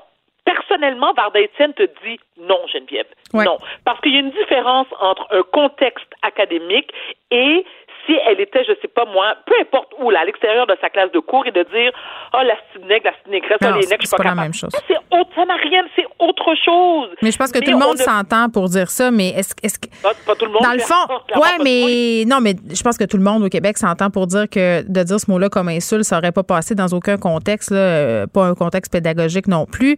Euh, nonobstant ça, qu'est-ce que ça nous donne de revendiquer le droit de dire ce mot-là? Elle aurait pu le remplacer euh, puis dire, ben, de dire N-word. On spécule. moi, je trouve ça plate pour cette prof-là. Je trouve qu'en ce moment, elle est en train peut-être euh, de manger une balle pour tout le monde. Là. Tu vois ce que je veux dire? Elle est comme le bouc émissaire de cette affaire-là. Elle n'avait pas de mauvaises intentions, mais ça nous permet d'avoir une discussion importante, je trouve. Ben oui, et, Geneviève, il faut surtout comprendre la, la frustration date de 400 ans. C'est ça. Tu comprends? Donc, c'est pas banal. Nous, tu peux pas demander à des gens, un peuple qui a été oppressé aussi longtemps, de maintenant faire abstraction puis de faire comme si. Non, mais l'histoire est ce qu'elle est. Et c'est une, c'est une façon, nous, en tant que peuple, de nous faire évoluer. Il faut juste prendre le temps de s'expliquer, d'expliquer le contexte, d'expliquer notre histoire. Et d'écouter aussi. Et d'écouter mais, encore une fois, moi, je te parle en tant que femme noire, très fière de l'être, OK? Et quand je dis très fière de l'être, je moi, j'ai des amis caucasiens qui me disent, ben, mais Varda, tu sais, moi, je suis blanche, je ne sais pas que je suis fière d'être blanche, ça, ça, ça, change quoi, on s'en fout. Oui, pour toi, pour toi qui fais partie d'une communauté qui a toujours été considérée comme étant supérieure aux autres races. Hmm. Moi, en tant que femme noire, oui, j'en ai une fierté. J'ai pas une fierté nègre. J'ai une fierté de femme noire. J'ai une fierté de mes de mes de mes de mes euh, ancêtres africains, de mes de mes parents haïtiens. Je veux dire, tu sais, c'est très important pour moi. Moi, je l'aime ma peau, j'aime ma culture, tout ce que je veux. Mais à un moment donné, on peut s'arrêter de capoter aussi tout est une question. Il faut relativiser les choses et se remettre dans leur contexte. Alors, est-ce que cette dame-là méritait d'être euh, sanctionnée? Absolument pas. On ne peut pas changer l'histoire. Ce qu'on peut faire, c'est évoluer, d'apprendre, de s'expliquer, de s'écouter. Mais là, c'est à faire qu'on signe des pétitions pour des. On peut-tu se calmer le pompon, s'il vous plaît, là? Genre, pour moi, ça n'a pas sa raison d'être. Ça n'a vraiment pas sa raison d'être. Je trouve que tu t'empêtes dans un verre d'eau. Ce qui a raison d'être, euh, c'est cette discussion qu'on a aujourd'hui. Puis merci euh, de l'avoir eu avec moi, Varda. On se retrouve demain. On va, en avoir d'autres aussi, si J'espère. Avec grand plaisir. à demain. Geneviève Peterson. Elle réécrit le scénario de l'actualité tous les jours. Vous écoutez Geneviève Peterson. Cube Radio. Léa Srediski est là et on parle des médias sociaux, mais des médias sociaux, leur compte est sombre. Salut Léa. Salut! Écoute, on a toutes sortes d'histoires euh, de menaces, euh, de vengeance, de, ministres, de politiciens qui sont placés euh, sous bonne garde parce qu'il y a des, des gens qui sont un peu coucou, qui profèrent des menaces à leur endroit. Puis, je pense que c'est plus un secret pour personne que les médias sociaux sont une espèce de, d'espace de radicalisation. Oui, vraiment. Là, puis pense que c'est pire quand ça va mal parce que je pense que tu euh, la pandémie ça a élevé l'anxiété de beaucoup de monde, euh, ça a atteint euh, ça a exacerbé des problèmes qu'on avait déjà. Euh, puis évidemment, énormément d'inconnus, puis une situation très stressante. Puis ça, c'est sûr que ça aide en rien le climat social. Tu sais, ça, en devient même dangereux. Là. On voit ce qui s'est passé en France avec ce professeur qui a été assassiné sur la voie publique. Euh, Il a été décapité. oui, c'est euh, c'est vraiment un c'est vraiment un problème. Puis là, les médias sociaux existent depuis quoi, 15 ans peut-être, 15-20 hmm. ans max. Puis je pense qu'on est en train de se rendre compte à quel point euh, on a perdu le contrôle. On, a, je pense qu'on a sous-évalué la puissance de cette affaire-là. Parce que là, ce qui est en train d'arriver, c'est que euh, des gens qui, à prime abord, n'auraient pas une très grande portée parce qu'ils n'ont pas un si grand réseau euh, ou une plateforme, une si grande plateforme. Mais tu sais, n'importe quel mensonge ou n'importe quelle rumeur après peut être récupérée par les médias, euh, qui eux ont une plus grande portée. Puis ensuite, c'est juste que ça prend une ampleur pas possible. Tu sais. Puis on a vu justement en France que euh, apparemment que la, la, fille qui s'était plainte des fameuses caricatures de, de Mahomet que le prof d'éducation civique avait montré, elle, elle n'avait pas assisté au cours, donc elle s'en est plaint à son père, qui lui apparemment était déjà radicalisé. Bref, tout pour dire que euh, à partir d'un mensonge, d'une fille qui rapporte quelque chose à son père, que son père ensuite fait un post Facebook, puis ensuite ça part, puis après ça c'est récupéré par évidemment des forces extrémistes en place qui attendent juste ça de radicaliser des jeunes à partir de mensonges. Puis voilà, quelqu'un meurt, tu sais. Puis nous, notre climat social est bof-bof en ce moment à cause de l'affaire de, l'Université d'Ottawa, de cette prof qui a utilisé le N-word euh, dans un contexte où est-ce qu'elle expliquait quelque chose. Puis euh, c'est déprimant parce que là, sur Twitter, sur Facebook, tout le monde s'engueule, les Anglais avec les Français, les Noirs avec les Blancs.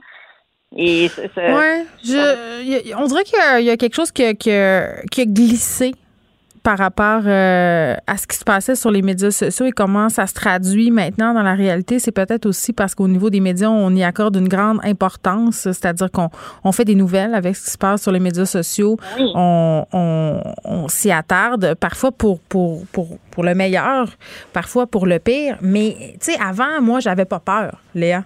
Tu sais, je pense pas non plus euh, qu'au niveau du gouvernement, on craignait une coupe de gens un peu intenses qui s'amusaient à dire un peu tout et n'importe quoi sous les commentaires Facebook, euh, que ce soit sous un article de journal ou sur des pages privées. Je pense qu'on c'est plate, dans le sens qu'on se disait, bon, euh, ça, vient avec le territoire, puis c'est poche. Mais là, tu le dis bien, à cause de la pandémie, de l'exacerbation de toutes sortes de choses, puis du manque de soins en santé mentale, ben il y a des gens à un moment donné qui shiftent puis on fait des appels aussi euh, à l'action. Moi, ça me faisait capoter. J'ai écouté, euh, je le disais au début de l'émission, je suis en retard. Là. Hier, j'ai fait un petit peu de rattrapage. J'ai écouté l'épisode d'enquête où on parle euh, du mouvement Quenon au Québec. Et il y a Brigitte Noël qui interviewe Alexis Cossette-Trudel, qui est le chef de file euh, du mouvement conspirationniste au Québec, et elle confronte sur le fait qu'il appelle les gens à l'action. Tu sais, il y a un extrait qui est présenté où il dit euh, euh, allez-y fort sur Arruda, sur les médias sociaux. Là, c'est une traduction de l'expression anglaise qu'il utilise, mais laissez tomber les gants. Puis lui, il dit que c'est une métaphore pour dire qu'il faut y aller rough sur les médias sociaux, mais des gens pas équilibrés, des gens qui, sont en train d'être dans le fond de leur sol puis de capoter, ils peuvent prendre ça pour un appel à la violence. Ben oui, puis en plus, c'est que euh, tu sais, il suffit de un, un élément isolé, puis ça peut devenir vraiment grave. Puis aussi, c'est que maintenant, là où on perd le contrôle, c'est que moi, j'utilise souvent une métaphore de hockey. Je vais y aller avec une métaphore de hockey. Imagine-toi, Geneviève. Je sais pas ce qui m'arrive cet après-midi. Je note la date et l'heure. Mais il me semble que au hockey, quand quelqu'un jette quelque chose sur la glace, on le filme pas. OK? On filme pas le doute qui lance une pieuvre à je sais pas qui de Détroit. Là. Il y en a une équipe qui a une tradition de ça, là, lancer une pieuvre sur la, glace. Ou sinon, je peux vraiment pas t'aider. Non, je veux, dire, on n'est pas en terrain connu en ce moment. Je suis sûre qu'il y a des auditeurs qui sont comme oui, les filles, allez-y. Appelez Jean-François Barry, va nous répondre. Olivier Primo. Mais euh, bref, il me semble qu'on on, filme pas ce qu'on lance sur la glace, puis pour pas encourager le monde à lancer des affaires sur la glace. On veut pas exacerber les passions. Exact, tu sais, parce que c'est pas une bonne idée, parce que tu donnes de l'attention négative. Et toi et moi qui élevons des enfants, on sait que l'attention négative, c'est quelque chose que les gens recherchent. même moi, même moi, j'ai 38 ans. Puis je, recherche l'attention négative. C'est ça que je fais à chaque chronique dans le journal. Je cherche l'attention négative. Qu'est-ce que tu veux? Mais mais bref, euh, mais je trouve que là, le problème, c'est comme quand à, Ottawa, il y a, a quelqu'un qui a menacé le chef du NPD, qui a marché à côté de lui à Ottawa et qui lui faisait des menaces. Puis là, évidemment qu'on braque un cellulaire là-dessus, puis après, ça se retrouve dans les médias. Puis ce gars-là qui fait ça, puis les autres qui se disent, ah, ben lui, il a de l'attention, euh, puis justement, quand tu es tout seul dans ton sous-sol, puis t'en as pas d'attention, puis qu'à un moment donné, tu trouves une cause, puis que là, ben toutes les Kodaks se retrouvent sur toi, puis on parle de toi, puis ça lance des débats, puis là, tout le monde s'obstine sur Twitter.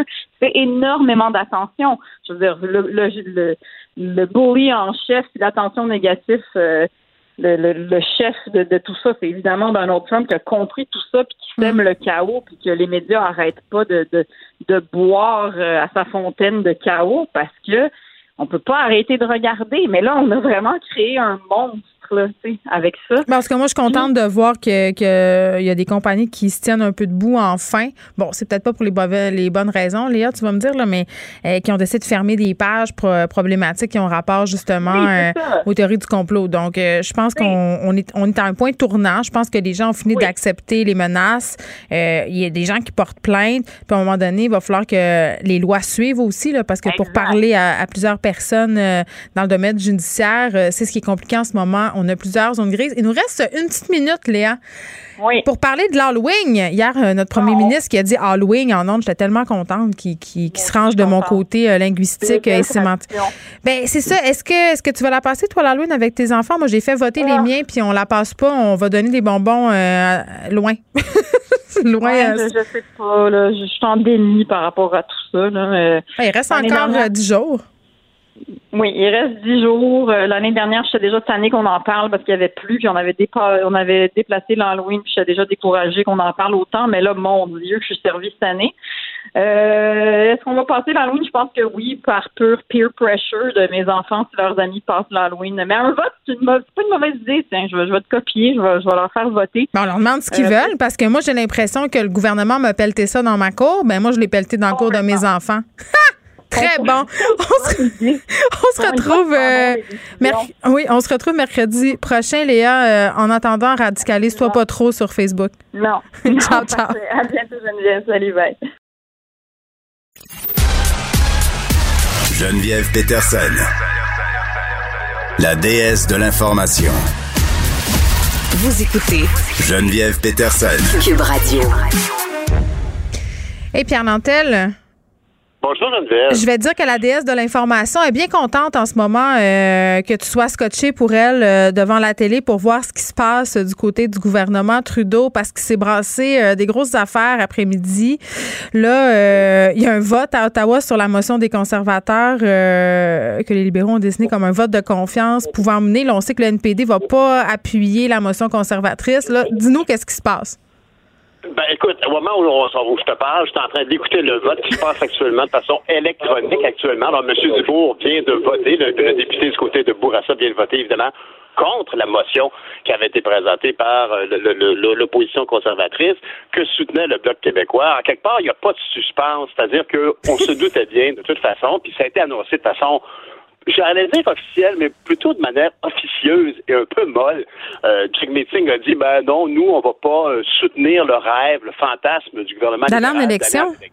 Ouais. ouais. mais en même temps, ça veut aussi dire, puis il a bien fait attention de ne pas le dire, mais ça, j'ai travaillé avec M. Singh, puis il y a cette manière de croire qu'en répétant des choses, ça va finir par rentrer, mais il, dit, on, nous, on veut, on est là pour les gens, on est là pour, comment est-ce qu'il dit ça, là, pour, pour le, monde ordinaire, mais la vérité, c'est qu'il il, il était prisonnier de toute façon, il était l'oiseau dans la bouche du chat aujourd'hui, le chat étant le Parti libéral, parce que c'est le Parti libéral, comme je te disais l'autre jour, qui est complètement maître du jeu actuellement.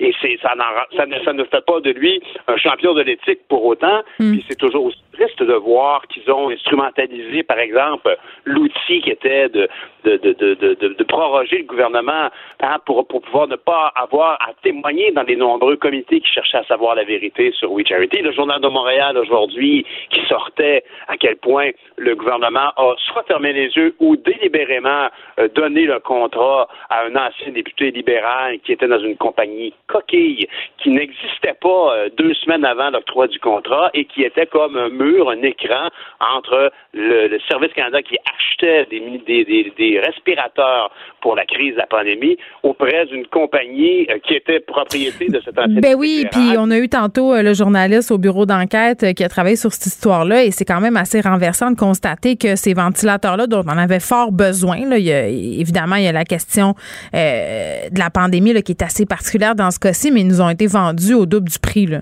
Ben oui, je veux dire, honnêtement, on, peut comprendre dans l'urgence, si on a peut-être effectivement quand le prix monte pour certaines choses, ça se peut que les gants de latex étaient plus cher. Il y a ben, tout était plus cher. On avait des problèmes d'approvisionnement en tout là.